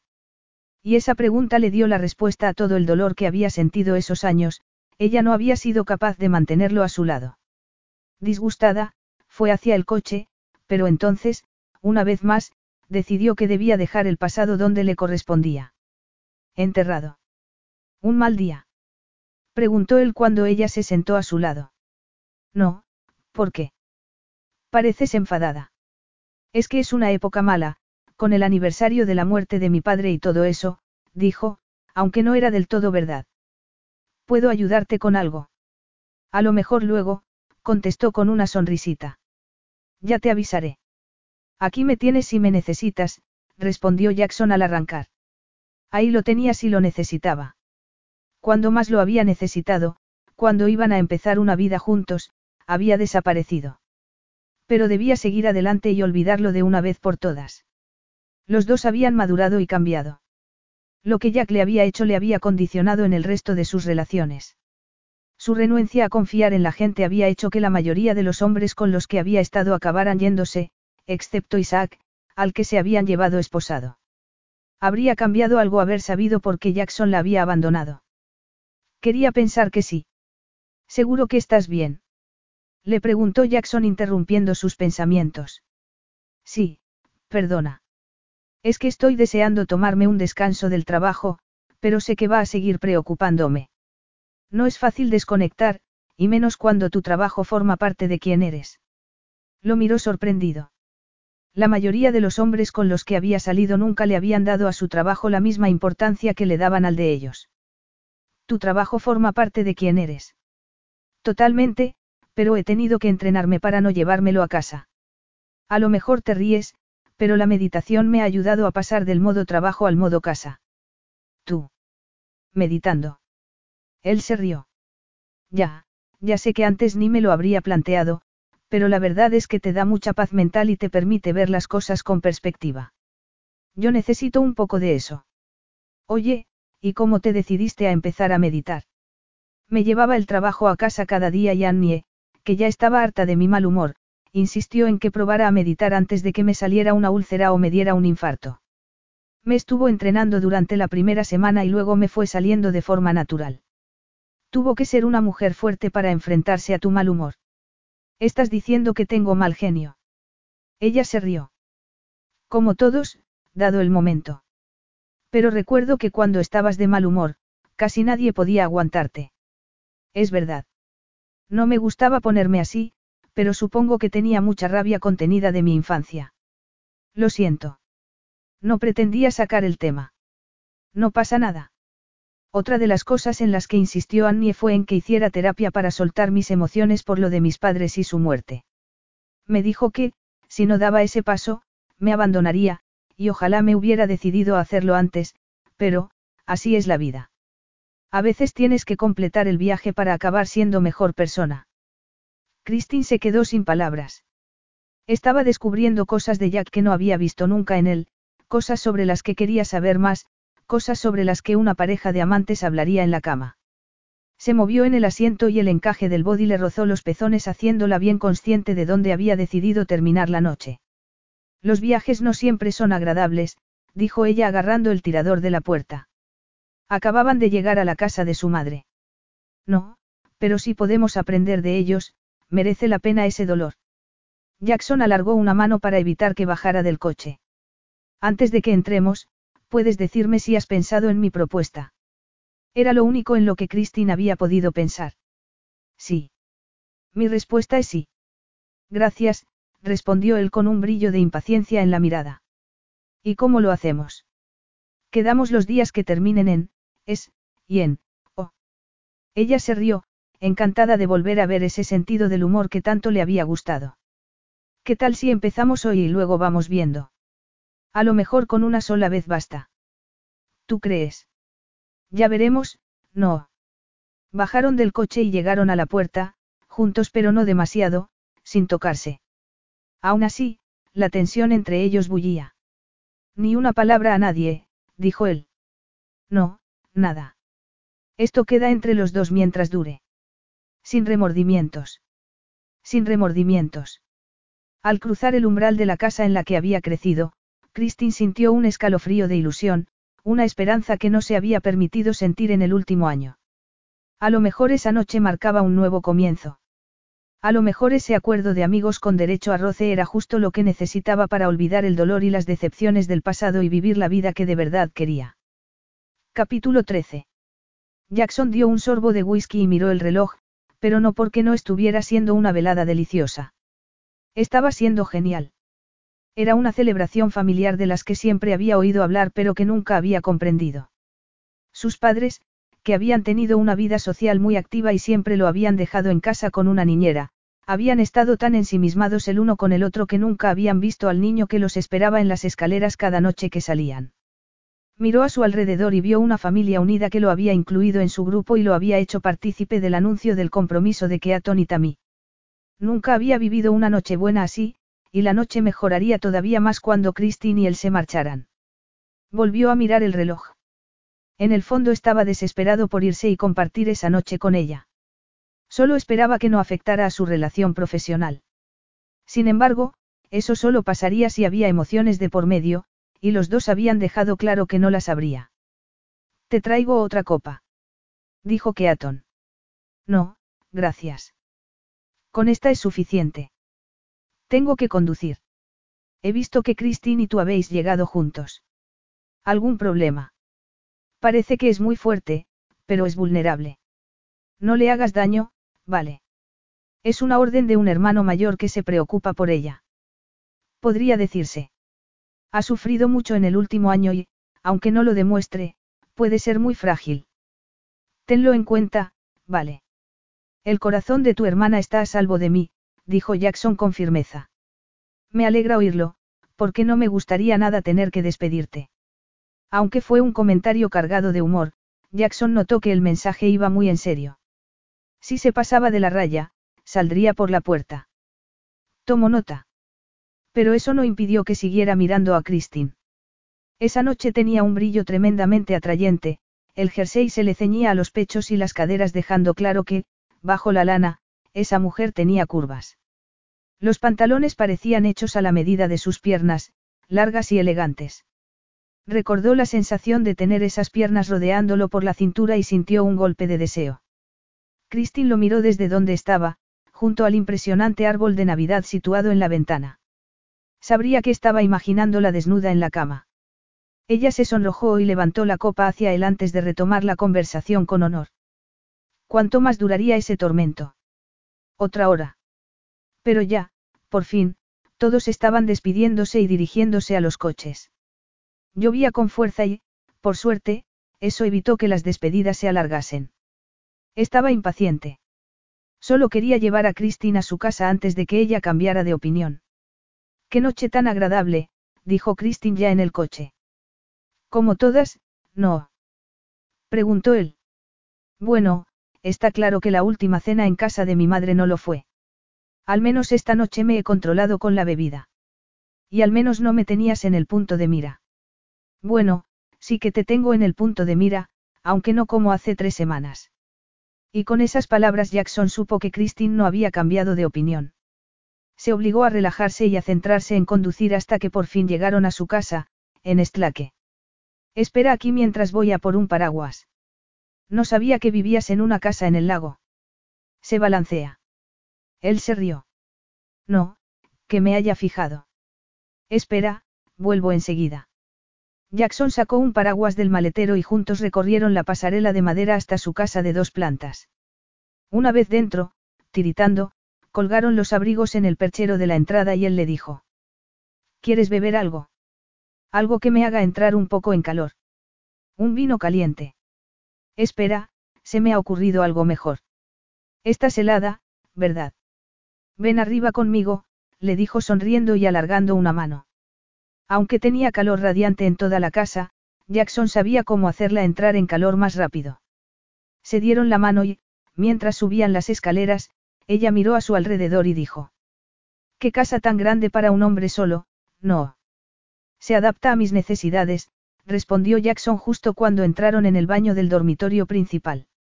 Christine, encantada, vio la enorme bañera de hidromasaje bajo un ventanal que enmarcaba una idílica imagen del lago con sus casas flotantes y sus luces. Es precioso. exclamó Christine adelantándose y acercándose a la ventana. El vidrio es tintado. Qué placer. Así que después de un día duro de trabajo, puedes tumbarte aquí a mirar el lago con tu bebida favorita. Podría, pero no lo he hecho nunca. Aunque podemos arreglarlo esta noche si quieres. ¿Qué? Ahora. Los dos tenemos frío, no. Entonces no hay vino caliente. Preguntó ella con una pícara sonrisa. Jackson se rió. Voy a por él. ¿Por qué no vas llenando la bañera? Me vale con vino normal, o champán si tienes. Mejor champán para celebrar que dejamos de lado nuestras diferencias. Me gusta cómo suena, respondió Christine agachándose para abrir el grifo. Jackson tardó un instante en volver con una botella de champán y dos copas. Al ver a Christine completamente vestida no supo si lamentarlo o saborear el excitante momento de desnudarla. Optando por lo último, descorchó la botella y llenó las copas. Christine estaba sentada en la bañera mientras se llenaba. ¿Cómo te gusta de caliente? Le preguntó ella con doble intención. Todo lo caliente que puedas aguantar, respondió él sonriendo antes de darle la copa y alzar la suya. Por los amigos con derecho a roce. Brindo por ello. Dieron un trago y entonces Jackson le quitó la copa y la dejó en un extremo de la bañera. Llevamos demasiada ropa, le dijo agarrándole el dobladillo del jersey. Tú siempre tan observador, bromeó ella cuando Jackson empezó a quitárselo. Al ver el body debajo, a Jackson le entraron más ganas aún de desnudarla. Tardó segundos en despojarla del suéter y de los pantalones, que Christine apartó de una patada antes de quedarse frente a él, en tacones y con las manos en las caderas. Era pura tentación. Estas, empezó a decir él. Bajo el satén rojo, su cremosa piel resplandecía y los pezones le asomaban a través del encaje. ¿Puedo? preguntó él. Ella asintió sin apartar la mirada de la suya. Jackson le cubrió un pecho con una mano y le rozó el pezón con el pulgar. Ella se estremeció ante la caricia. Sigues teniendo frío. Me voy calentando por segundos. Jackson sonrió e hizo lo mismo con el otro pecho. ¿Y ahora? Más aún. Los ojos de Christine resplandecían mientras él la acariciaba a través del encaje. Resultaba embriagador verla así. Al parecer, seguía teniendo la misma sensibilidad en los pezones. De hecho, si seguía acariciándola así y añadía algo más, podría hacerla llegar al clímax ahí mismo. Añadió algo más agachándose para tomarle un pezón con los labios, a través del encaje. Mientras lo rozaba con la lengua, la rodeó por la cintura y le acarició el otro con los dedos. Christine empezó a temblar y emitió un gemido de protesta cuando él se apartó para bajarle el tirante del body y descubrir su tierna piel. Ella hundió los dedos en su pelo para acercarlo más a su pecho y él obedeció, esta vez tomando todo el pezón en la boca y succionando con fuerza. Ella, jadeante, se tensó antes de sacudirse en sus brazos, invadida por un intenso clímax. A continuación, Jackson se sentó en el borde de la bañera y la sentó en su regazo. Hundió la cara en la curva de su cuello y empezó a besarla hasta llegar a sus labios. Ella, aún temblando por el poder del orgasmo, lo besó con la misma intensidad. Bien. Preguntó Jackson. Mejor que bien. Aún puedes tocarme como un virtuoso. Vamos a ver si puedo devolverte el favor. Lo estoy deseando, pero primero el baño. Creo que nos vendría bien el agua caliente. Ella asintió y él supo que estaba planeando algo. Solo de pensarlo, su cuerpo reaccionó al instante y su erección ejerció presión contra sus calzoncillos. Christine cerró el grifo y se quitó el body. Con la prenda roja había estado magnífica, pero desnuda lo estaba aún más. Jackson respiró hondo mientras la recorría con la mirada. Levántate y deja que te desnude, le ordenó ella. Él obedeció y Christine no perdió tiempo en desabrocharle la camisa. Deslizó las manos por sus hombros, su torso y más abajo hasta llegar a la cinturilla del pantalón. Le desabrochó el cinturón y el botón, bajó la cremallera y coló la mano dentro para acariciarlo a través de los calzoncillos. Aquí hace mucho calor, bromeó murmurando contra sus labios. Es el efecto que produces en mí, contestó él con la voz entrecortada ahora que el deseo le palpitaba con intensidad por las venas. Siempre lo había excitado más que ninguna otra mujer. Con solo mirarla ya la había deseado. Christine lo desnudó por completo liberando su inflamada excitación e inmediatamente volvió a tomarlo en la mano, que deslizó de arriba abajo despacio, aumentando y disminuyendo la presión con la que lo rodeaba y volviéndolo loco. Entonces se arrodilló. No, Christine. Aún no. Pero ya era demasiado tarde.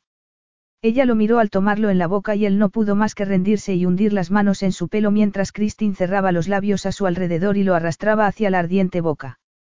Intentó controlarse e incluso recurrió a decir el alfabeto en orden inverso, pero Christine tenía trucos para distraerlo. Por eso cuando su lengua, sus labios y la presión de su boca lo llevaron al límite, él no pudo más que rendirse al placer que le estaba dando. Al final se metieron en la bañera y, satisfechos, se sumergieron en el agua caliente. Christine se había recogido el pelo, aunque se le habían soltado unos mechones que, ondulados por la humedad del baño, le enmarcaban la cara y el cuello. Ha estado bien, dijo Christine antes de dar un sorbo de champán. Bien. Ella se rió. Mejor que bien. Vale. No me gustaría pensar que he perdido mi toque. No has perdido nada, te lo aseguro. Jackson dio un trago y agarró el bote de gel.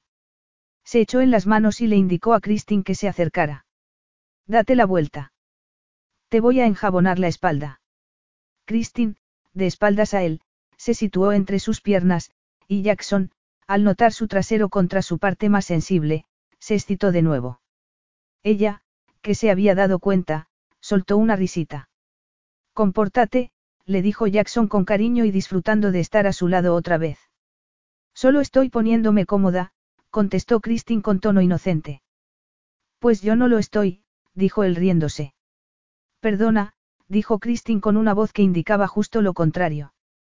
Jackson volvió a reírse y empezó a enjabonarle los hombros, los brazos y la espalda.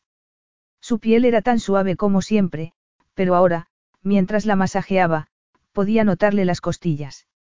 Aunque siempre había sido una mujer esbelta, nunca había estado tan delgada. Sería una pérdida de peso deliberada o fruto del sufrimiento del último año. Fuera cual fuera la razón, se quedó preocupado. Volvió a subir a los hombros y al notar tensión ahí, se centró en masajearlos a conciencia. ¡Qué gusto! Tienes unas manos increíbles, murmuró ella echando la cabeza atrás. De nada. Jackson siguió masajeándola intercalando unas caricias más ligeras hacia abajo, hacia sus pechos. Y entonces, como no podía contenerse más, se permitió cubrírselos con las manos de nuevo y juguetear con sus pezones. Ella gimió bajo sus caricias y él le besó la nuca. Christine olía de maravilla, a una mezcla de gel y el perfume que se había puesto esa noche. Sin dejar de besarle la nuca, le aclaró la piel deteniéndose de nuevo en los pechos, porque le encantaba oír los sonidos que emitía cuando la tocaba. Y entonces bajó las manos más, hacia el vello rubio que cubría el vértice de sus muslos.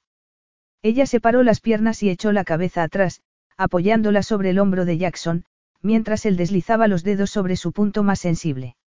El agua estaba caliente, pero nada que ver con el calor que emanaba Christine. De pronto a Jackson no le bastó con tocarla con las manos. Quería más. Con delicadeza, la giró hacia sí. Te deseo. Entera. Soy tuya. Entonces vamos al dormitorio. Pensé que jamás me lo pedirías. Capítulo 14. Jackson la ayudó a salir de la bañera antes de salir él. Christine no pudo evitar recorrerlo con la mirada. Había cogido un poco de peso desde la última vez que lo había visto desnudo, pero así estaba perfecto.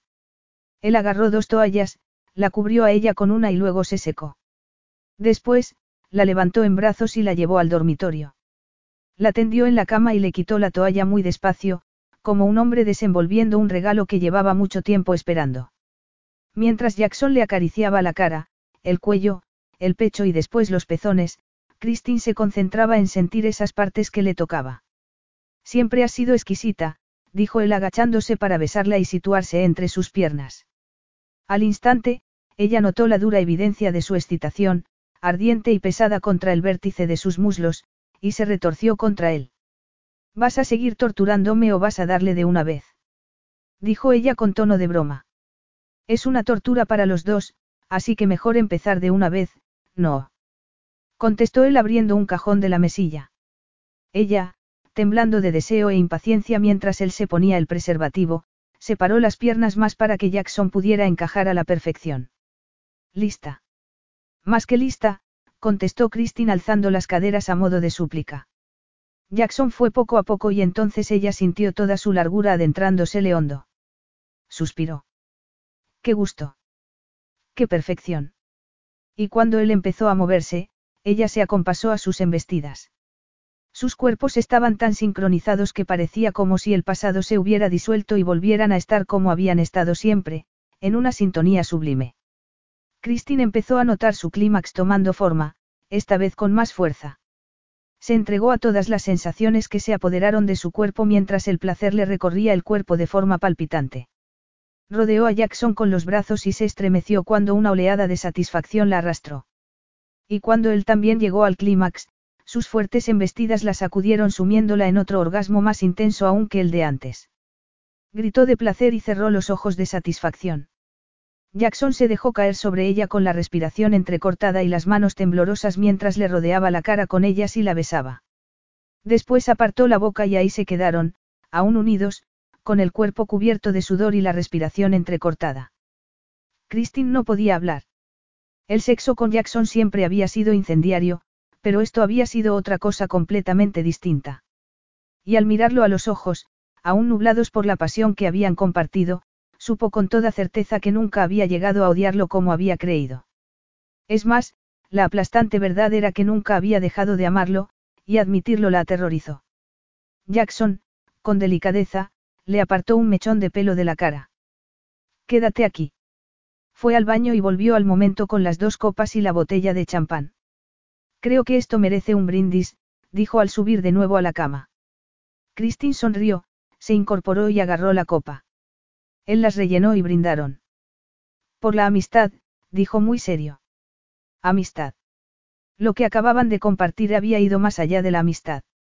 Por otro lado, Jackson, que seguía llorando a su esposa, había establecido unos límites muy claros y ella tendría que jugar según sus normas si quería tener algo de él. Por la amistad. Se quedaron en silencio mientras bebían y él le acariciaba la cadera con suavidad. Christine se sentía rota, superada por las emociones. Para su asombro y sorpresa, los ojos se le llenaron de lágrimas y los cerró en un intento de contenerlas. ¿Estás bien? Le preguntó Jackson quitándole la copa de la mano, preocupado. Solo un poco sobrepasada, la verdad. Lo entiendo. Yo estoy igual. Venga, dijo él cubriéndolos con la colcha. Vamos a dormir un poco para intentar procesarlo. Apagó las luces y ella se acurrucó a él. Jackson la rodeó por la cintura con fuerza y por primera vez en mucho tiempo Christine sintió que estaba donde debía estar. Pero en realidad ese no era su lugar, porque estaban viviendo algo temporal. Las lágrimas que había estado conteniendo le cayeron por las mejillas como un reflejo de la lluvia que caía fuera, retumbando en el tejado. Podía hacerlo, se dijo mientras oía la respiración profunda de Jackson, que se había quedado dormido. Podía hacerlo porque, por muy temporal que fuera, esa situación era mejor que nada. Durmió mal, y cuando de madrugada sintió a Jackson abrazándola, se aferró a él encantada. Lo que fuera con tal de olvidar el desasosiego que la embargaba. Hicieron el amor varias veces durante la noche. Despacio y con tranquilidad, pero también deprisa y con fuerza, como si el tiempo que tenían juntos fuera breve y efímero. Y tal vez lo fuera, porque Christine sabía que no podría sostener esa situación mucho tiempo. Había superado la pérdida de Jackson una vez. No creía que fuera capaz de volver a hacerlo. Cuando amaneció, era Navidad y se sentía llena de energía tras haber hecho el amor, pero también rota. Con cuidado de no despertarlo, fue al baño y entró en la ducha. Abrió el grifo y cerró los ojos mientras dejaba que el agua la recorriera.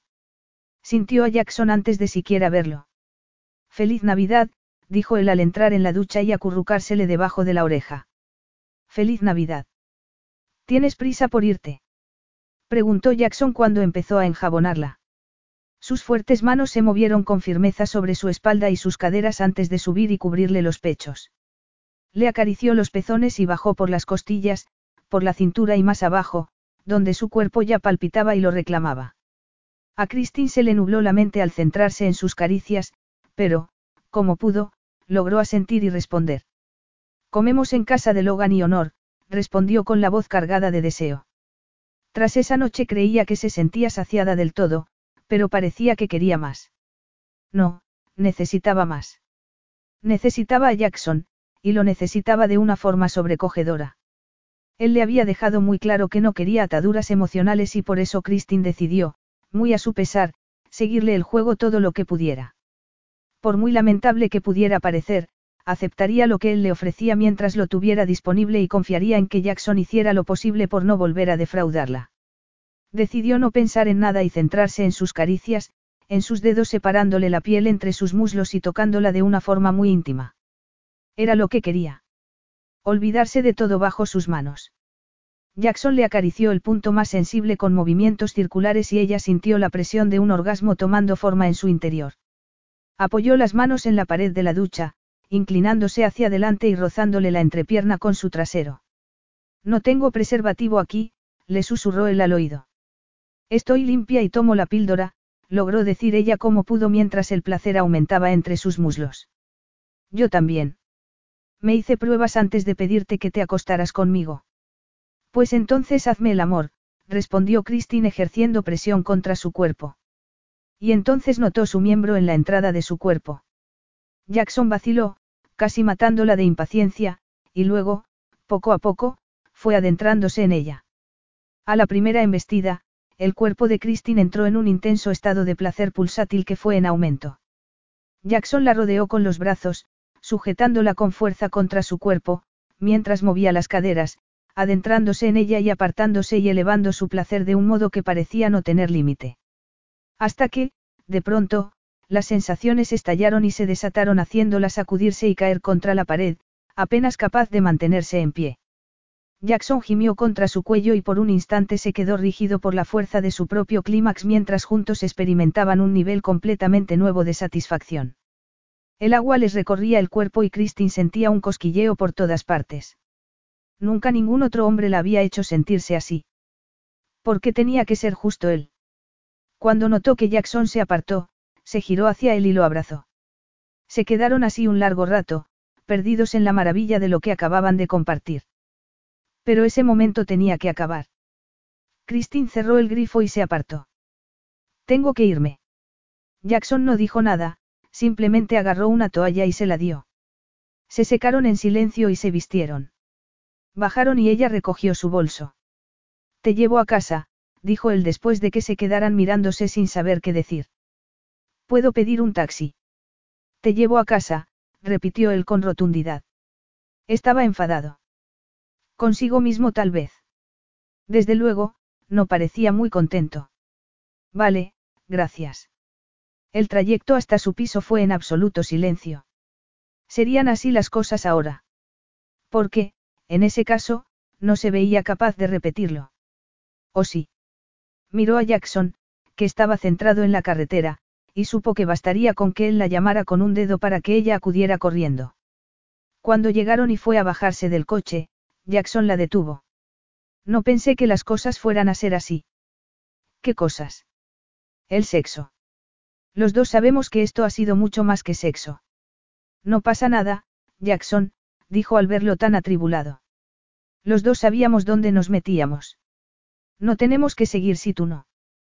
Claro que quiero, y ese es el problema. ¿Por qué? Porque lo de que no quería ataduras emocionales iba en serio. Amaba a Annie y, sinceramente, no creo que pueda volver a amar así a nadie. Sería injusto no dejártelo claro. Que yo sepa, no he dicho nada al respecto en las últimas horas, respondió ella con aspereza. Ya, pero lo que hemos tenido ha sido mucho más que sexo. No quiero hacerte daño. No te preocupes por eso. Mi corazón está bien seguro, dijo ella mintiendo. Gracias por traerme y por lo de anoche. Y así, recogiendo su bolso y la dignidad que le quedaba, salió del coche y entró en su edificio conteniendo las ganas de mirar atrás. No serviría de nada. No aplacaría el dolor de su corazón.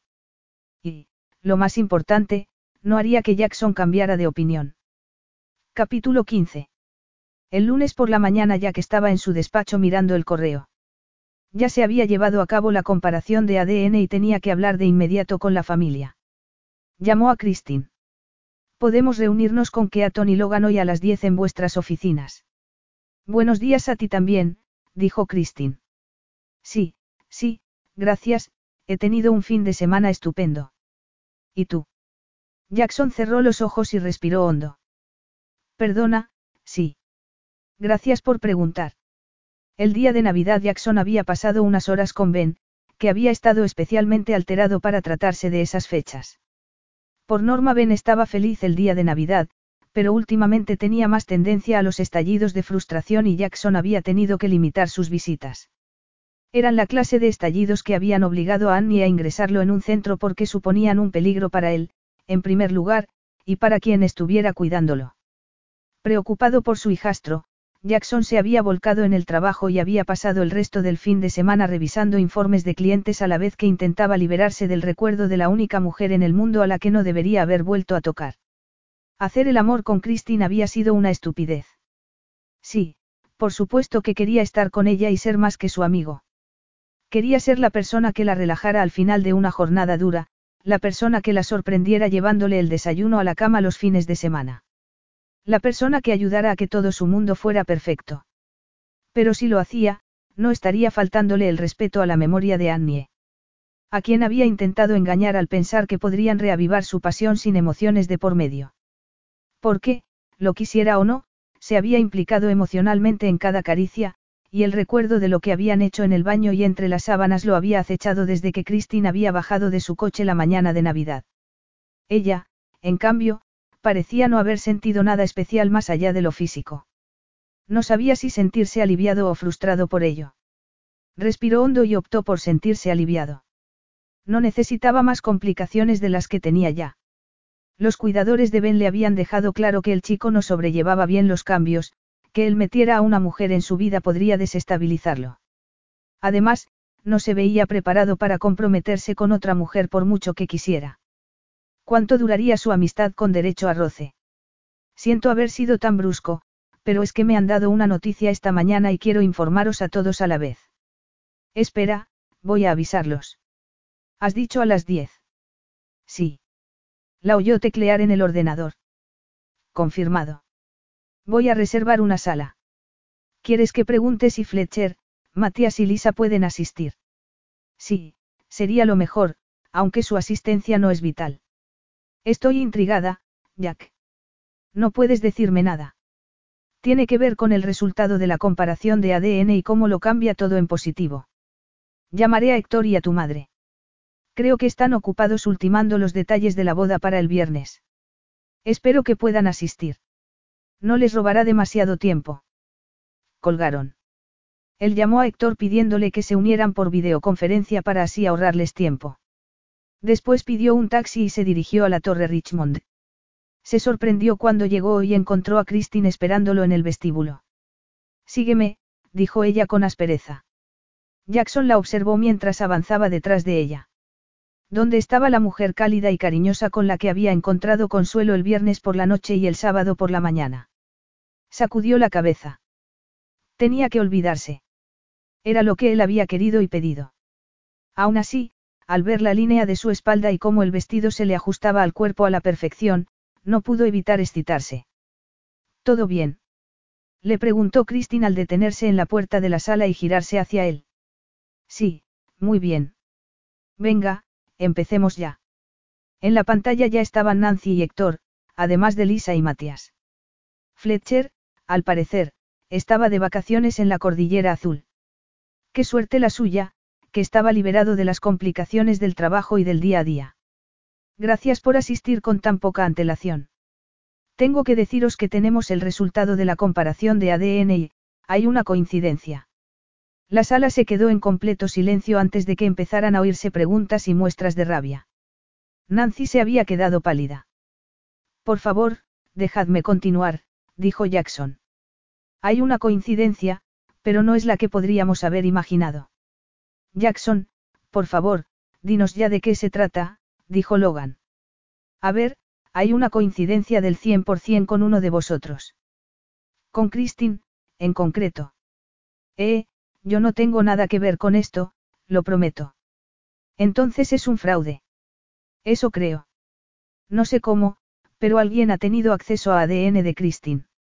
El laboratorio no tiene obligación de decirnos de dónde se extrajo el ADN, pero les he dejado caer que la policía va a intervenir en el asunto y que sería positivo que cooperaran. Justo en ese momento le sonó el teléfono. Esperad, voy a ver. Puede que sea lo que estamos esperando. Levantó el teléfono y abrió el mensaje. Los miró sorprendido y dijo. Al parecer, el material proporcionado es vello de las piernas. ¿Vello de las piernas? Preguntó Nancy impactada. ¿Pero cómo es posible? Christine frunció el ceño y al instante le cambió la expresión, como si hubiera caído en algo. ¿Qué pasa, Christine? La esteticista que me depila las piernas es nueva y la última vez que fui estuvo haciéndome toda clase de preguntas, además de que parecía estar al tanto de todo lo que había salido en prensa sobre el regreso de Logan. ¿Creéis que puede ser ella? Pondré a nuestro investigador a trabajar en ello ahora mismo. ¿Tienes sus datos? Tengo su tarjeta en el bolso. ¿Quieres que vaya a por él? Ahora vamos los dos. Los demás, ¿tenéis alguna pregunta? Entonces esa chica no es hija de Douglas. Parece que no. ¿Y qué pasará con ella? Si podemos confirmar que está detrás del chantaje, derivaremos el asunto a la policía. Y ya está. Asunto cerrado. Insistió Nancy. Eso creo. Al menos para vosotros. La persona implicada tendrá problemas. Nancy suspiró. Tenía mucho miedo, pero parece que ya podemos relajarnos, dijo sonriendo. Vendréis todos a la cena de ensayo del jueves, ¿verdad? Todos asintieron y ahí acabó la reunión. Una vez Christine y él se quedaron solos en la sala, ella se acercó, le rodeó la cara con las manos y lo besó con fuerza antes de soltarlo bruscamente. Jackson se contuvo para no cometer una estupidez y decirle lo que sentía de verdad. Lo necesitaba, dijo ella. ¿Quedamos esta noche? Si quieres, puedo servirte la cena. ¿Has aprendido a cocinar? Hay un vietnamita cerca de mi casa que sirve a domicilio y la comida está deliciosa. A las siete. Claro. Oye, gracias por lo que has hecho por nosotros. Te lo agradecemos mucho. Nos has ahorrado muchos problemas y sufrimiento, sobre todo a mi madre. Solo hago mi trabajo, dijo él, aunque no pudo evitar sentir orgullo por el halago. Necesitaba demostrarte que podías confiar en mí y espero haber disipado tus dudas. Ella se quedó mirándolo en silencio unos segundos antes de decir. Jack, que quede claro. No me habría acostado contigo si no confiara en ti. Él asintió, tan aliviado que ni le salían las palabras. Hacía mucho tiempo que no se sentía tan bien. Christine abrió la puerta. Será mejor que vuelva al trabajo. Tengo mucho que hacer antes de llevar a mi madre a la última prueba del vestido. Por cierto, ¿ya tienes traje para la boda? Sí. Lo recojo el jueves. Genial. Me han dicho que has hecho un trabajo increíble ayudando a tu madre a organizarlo todo. La quiero y haría lo que fuera por asegurarme de que es feliz. Ha sufrido mucho el último año y se merece todo lo mejor. Todos lo merecéis. Gracias. Nos vemos esta noche entonces. Dejaré tu nombre en conserjería para que puedas subir directo a mi piso. Jackson la vio marcharse mientras se preguntaba si se habituarían a esos encuentros y si supondrían más complicaciones. No había podido evitar ver el brillo de ilusión e impaciencia en la mirada de Christine. Significaba eso que esperaba más de lo que él estaba preparado a ofrecer. Y, lo más importante, estaba preparado para ofrecer más ahora. Capítulo 16. Nochevieja. Christine comprobó los arreglos florales una vez más antes de volver al dormitorio de su madre para terminar de prepararse para la boda. Los invitados habían empezado a llegar y estaban ocupando sus asientos en el salón con vistas al lago. Al contrario de lo que había imaginado, su madre, en lugar de estar nerviosa, era la viva imagen de la alegría y la serenidad. Mamá, no puedo creerme lo tranquila que estás. ¿Por qué iba a estar nerviosa? Voy a casarme con un hombre que me adora y al que quiero más que a la vida misma. Estoy emocionada de que vayamos a embarcarnos en una nueva vida juntos. A Christine se le saltaron las lágrimas. Ella deseaba lo mismo, con toda su alma. Para disimular, se giró y desenfundó el vestido de novia. Era de seda color crema con encaje dorado a juego con una chaqueta larga dorada. Venga, vamos a vestirte para tu futuro marido. Seguro que está deseando verte, dijo con un ánimo que no sentía de verdad. Cielo, no disimules tanto. Te llegará el día. Lo sé. No estoy disimulando, mamá. Estoy muy feliz por Héctor y por ti. Cielos, no había logrado engañar a su madre, pero, claro, nadie la conocía mejor que ella. Me alegro, mi niña.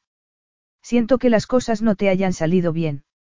No te preocupes por mí, vale. Hoy es tu día. Vuestro día. Soy tu madre, siempre voy a preocuparme por ti, dijo Nancy antes de besarla en la mejilla. Pero tienes razón. Tenemos que terminar de arreglarnos. Ya es casi la hora. Christine ayudó a su madre a vestirse y luego ella se puso el vestido de cóctel color café claro con el bolero a juego que llevaría como dama de honor. Se situaron frente al espejo y se miraron la una a la otra. Estamos geniales, mamá. Pero a Héctor se le van a caer los pantalones en cuanto te vea. Y espero que también el resto de la ropa, dijo Nancy riéndose. Mamá. Protestó Christine, aunque se echó a reír también. Ramo en mamo, bajaron juntas las escaleras y se dirigieron al salón. Christine le apretó la mano con fuerza al llegar a las puertas dobles, donde Marta las esperaba. Está usted preciosa, dijo la mujer secándose una lágrima. Que esta noche le traiga toda la felicidad que merece. Gracias, Marta. No podría haber superado este año sin tu ayuda y tu apoyo. Ha sido un honor preparadas. Nancy y Cristina sintieron y Marta abrió las puertas. Al instante se oyó la marcha nupcial y ellas empezaron a caminar en dirección a Héctor y Keaton. Keaton. ¿Dónde estaba Jackson?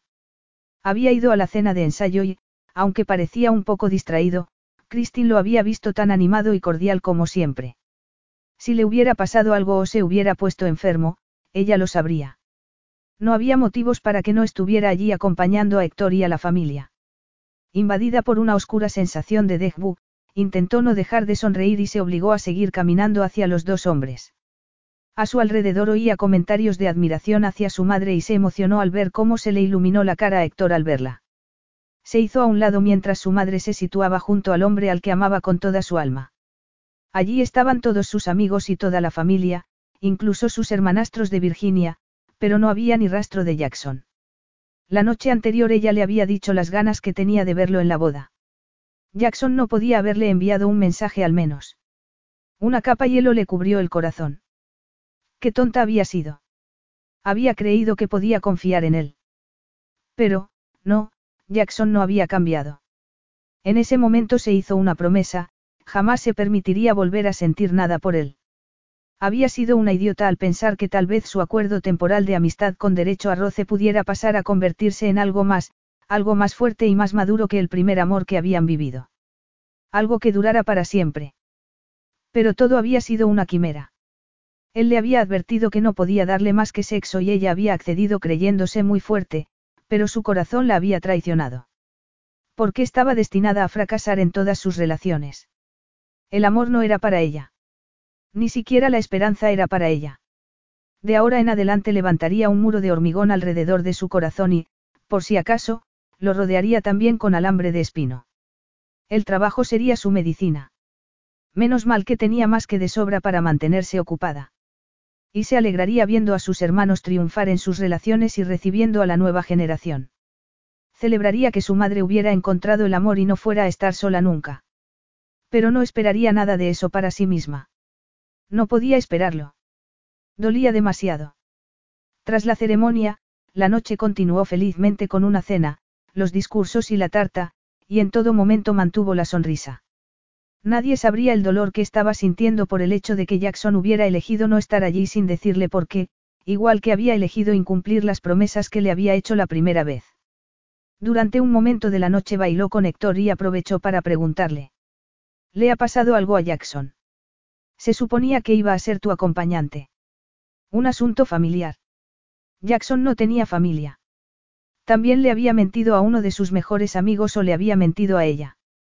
En ese momento uno de sus hermanos los interrumpió y ya no pudo hacer más preguntas, pero de todos modos habría dado igual. La realidad era que Jackson no estaba donde había dicho que estaría. Se obligó a mostrarse feliz y contenta durante el resto de la celebración, y a medianoche se reunió con los demás junto al lago para ver los fuegos artificiales. Cuando Héctor y Nancy partieron, en un coche adornado con lazos e incluso con latas colgando del guardabarros trasero, hacia el hotel donde pasarían la noche de bodas, Christine empezó a perder la sonrisa. Una vez en su piso, se dio una ducha, se puso una camiseta extra grande para dormir y se asomó por la ventana de su dormitorio. Un nuevo año. Un nuevo comienzo. Y nunca se había sentido tan sola.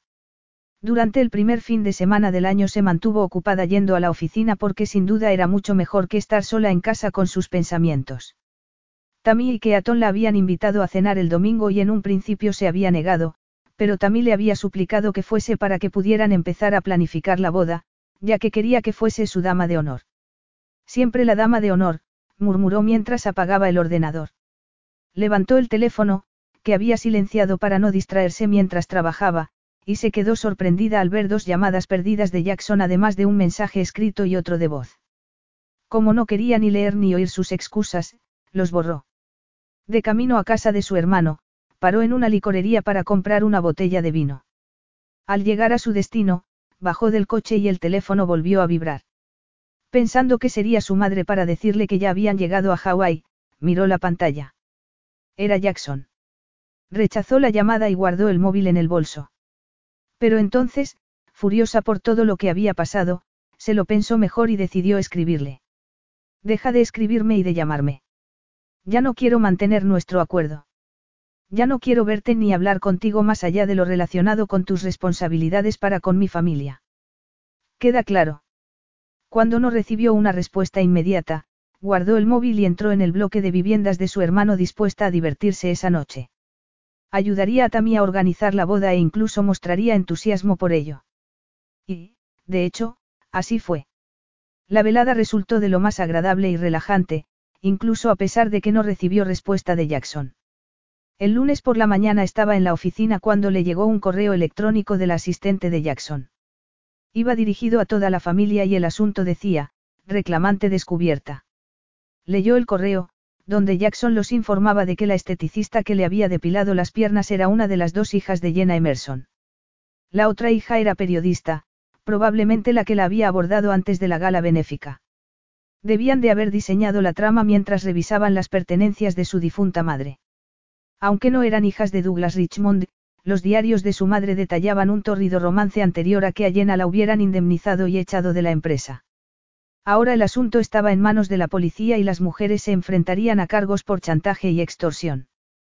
Christine se recostó en la silla. Si no hubiera sido por el buen trabajo de Jackson a la hora de abordar el problema, a saber a qué estaría enfrentándose ahora la familia. Alguien llamó a la puerta. Era Logan. ¿Te has enterado? Preguntó su hermano al entrar y sentarse frente a ella. Sí. Qué alivio, ¿verdad? Y tanto. Y no porque no fuéramos a recibir bien a otro hermano u otra hermana, sino porque, si hay más, sería de agradecer que se acercaran a nosotros de forma honesta. ¿Crees que hay más? A saber. Supongo que tenemos que estar preparados para cualquier cosa. Bueno, me alegro de que esto se haya solucionado por fin. ¿Qué tal está Honor? Aún un poco revuelta por las mañanas, pero lo lleva bien. ¿Y tú? Deseando que llegue el nuevo miembro de la familia. Preguntó con un poquito de envidia. Sí, contestó Logan con una amplia sonrisa. Ya estamos eligiendo nombres y pensando en decorar la habitación. Pero lo primero es comprar una casa.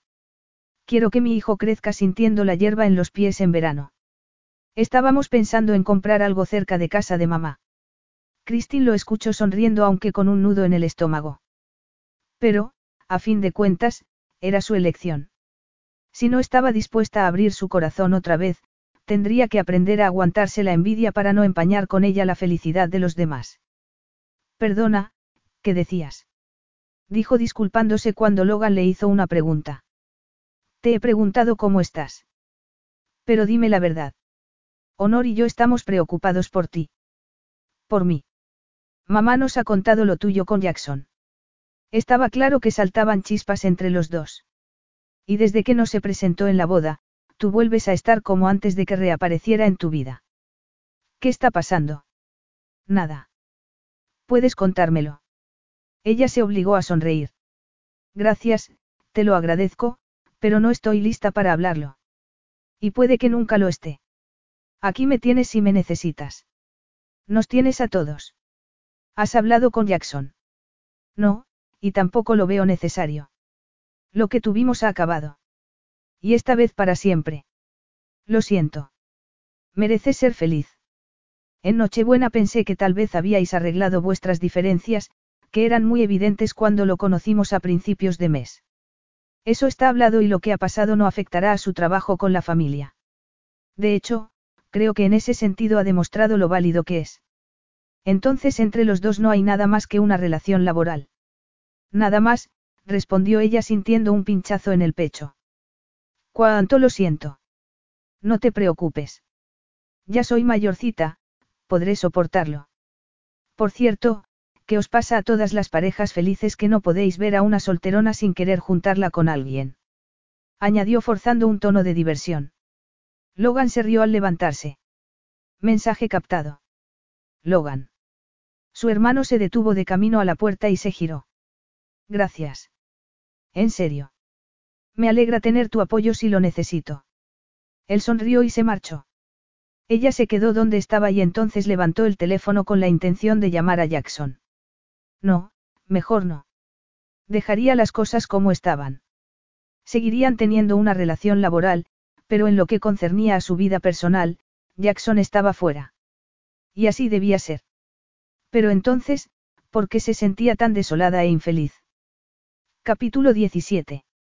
Jackson aparcó frente a la casa de Christine y se quedó ahí sentado pensando qué decir.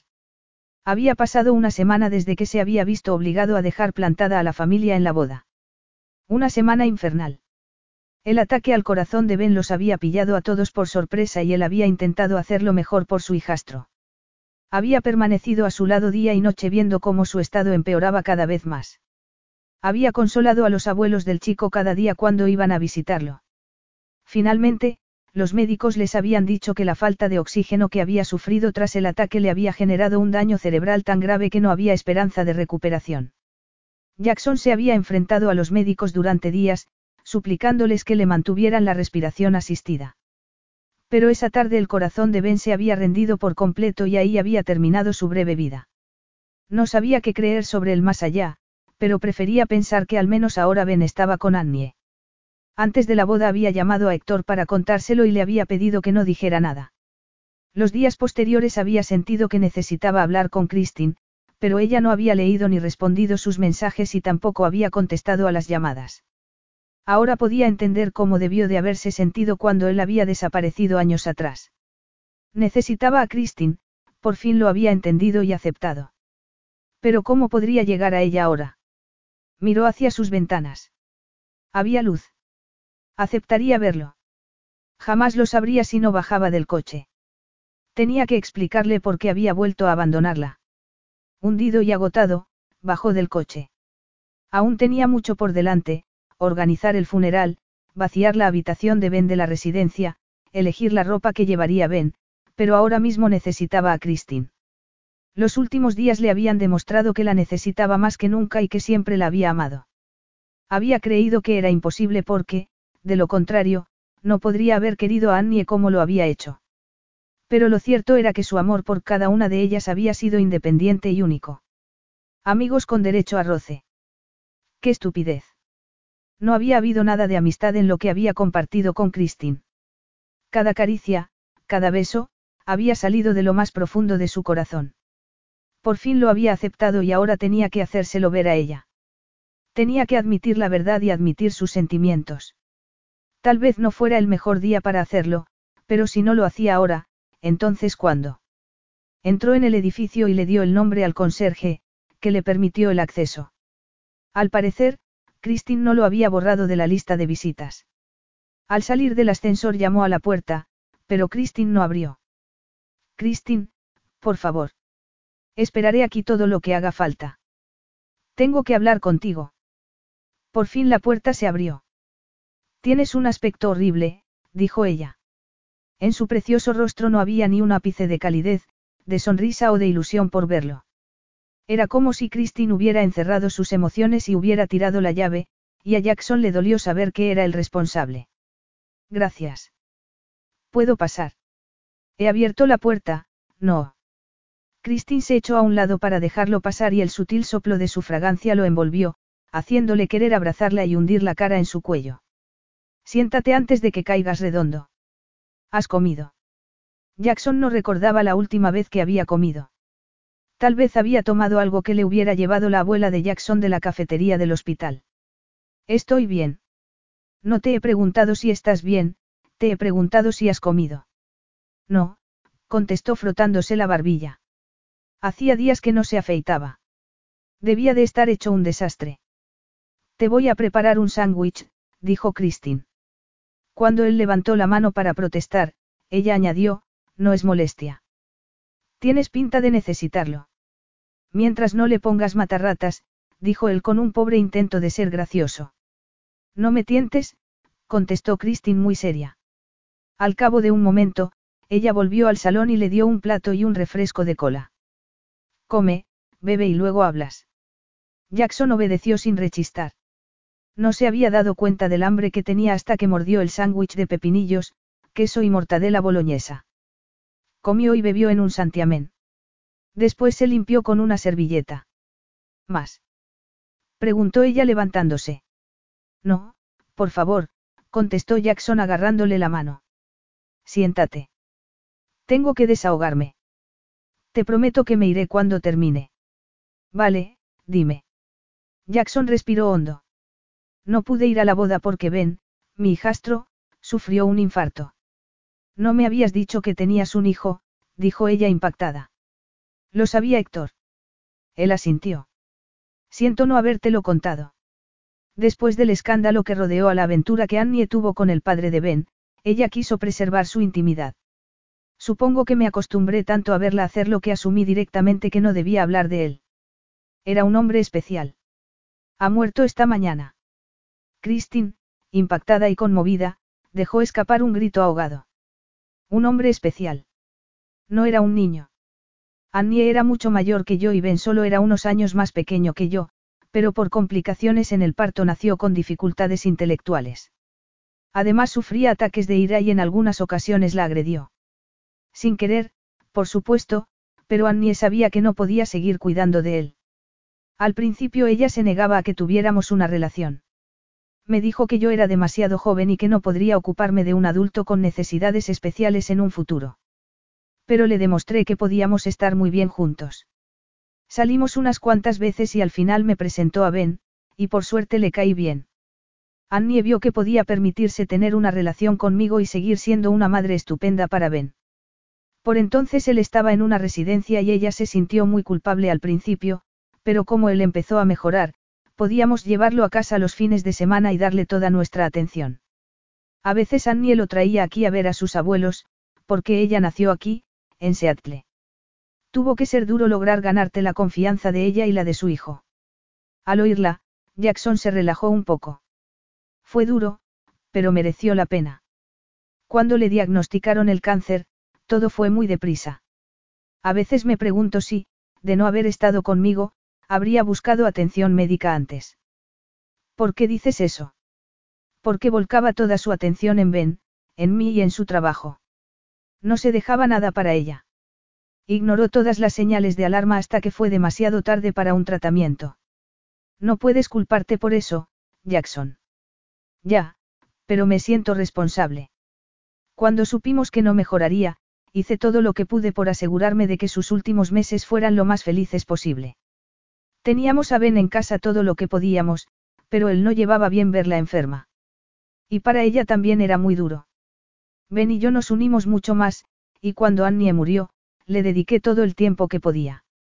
Y entonces Héctor me ofreció este trabajo y me dijo que, siguiendo instrucciones de Annie, había encontrado una residencia perfecta para Ben aquí en Seattle de modo que sus abuelos pudieran visitarlo todas las semanas. Annie lo había dejado todo solucionado antes de irse y parecía como si siguiera cuidándonos. Así era ella. Debió de ser una mujer increíble. Lo fue. En su lecho de muerte le prometí que siempre cuidaría de Ben, porque en el fondo era como un niño de seis años y necesitaba una figura paterna. Le encantaba venir a mi casa los fines de semana. Christine, quiero que sepas que me tomo muy en serio mis responsabilidades. Después de aquella primera vez, cuando desaparecí, aprendí una buena lección sobre la gente y la vida en general. Nunca me puse en contacto contigo porque no quería hacerte daño cuando era posible que ya hubieras rehecho tu vida. Pero tengo que decirte algo que he estado intentando ignorar. Te sigo queriendo. Siempre te he querido. Fuiste y siempre serás mi primer amor. Lo siento, Jackson, pero me cuesta creerlo. Cuando alguien ama, no defrauda al otro y no le oculta cosas importantes. Lo sé, y debería haberte llamado el viernes. Pero cuando me dijeron que Ben había sufrido un infarto, no pude pensar en otra cosa. Llamé a Héctor de camino al hospital y le pedí que no dijera nada porque no quería que te enteraras de ese modo. Necesitaba hablarte de Ben y pensaba hacerlo, pero entonces tuvo el infarto y no me separé de su lado hasta que ha muerto hoy. Tras un doloroso silencio, Jackson añadió.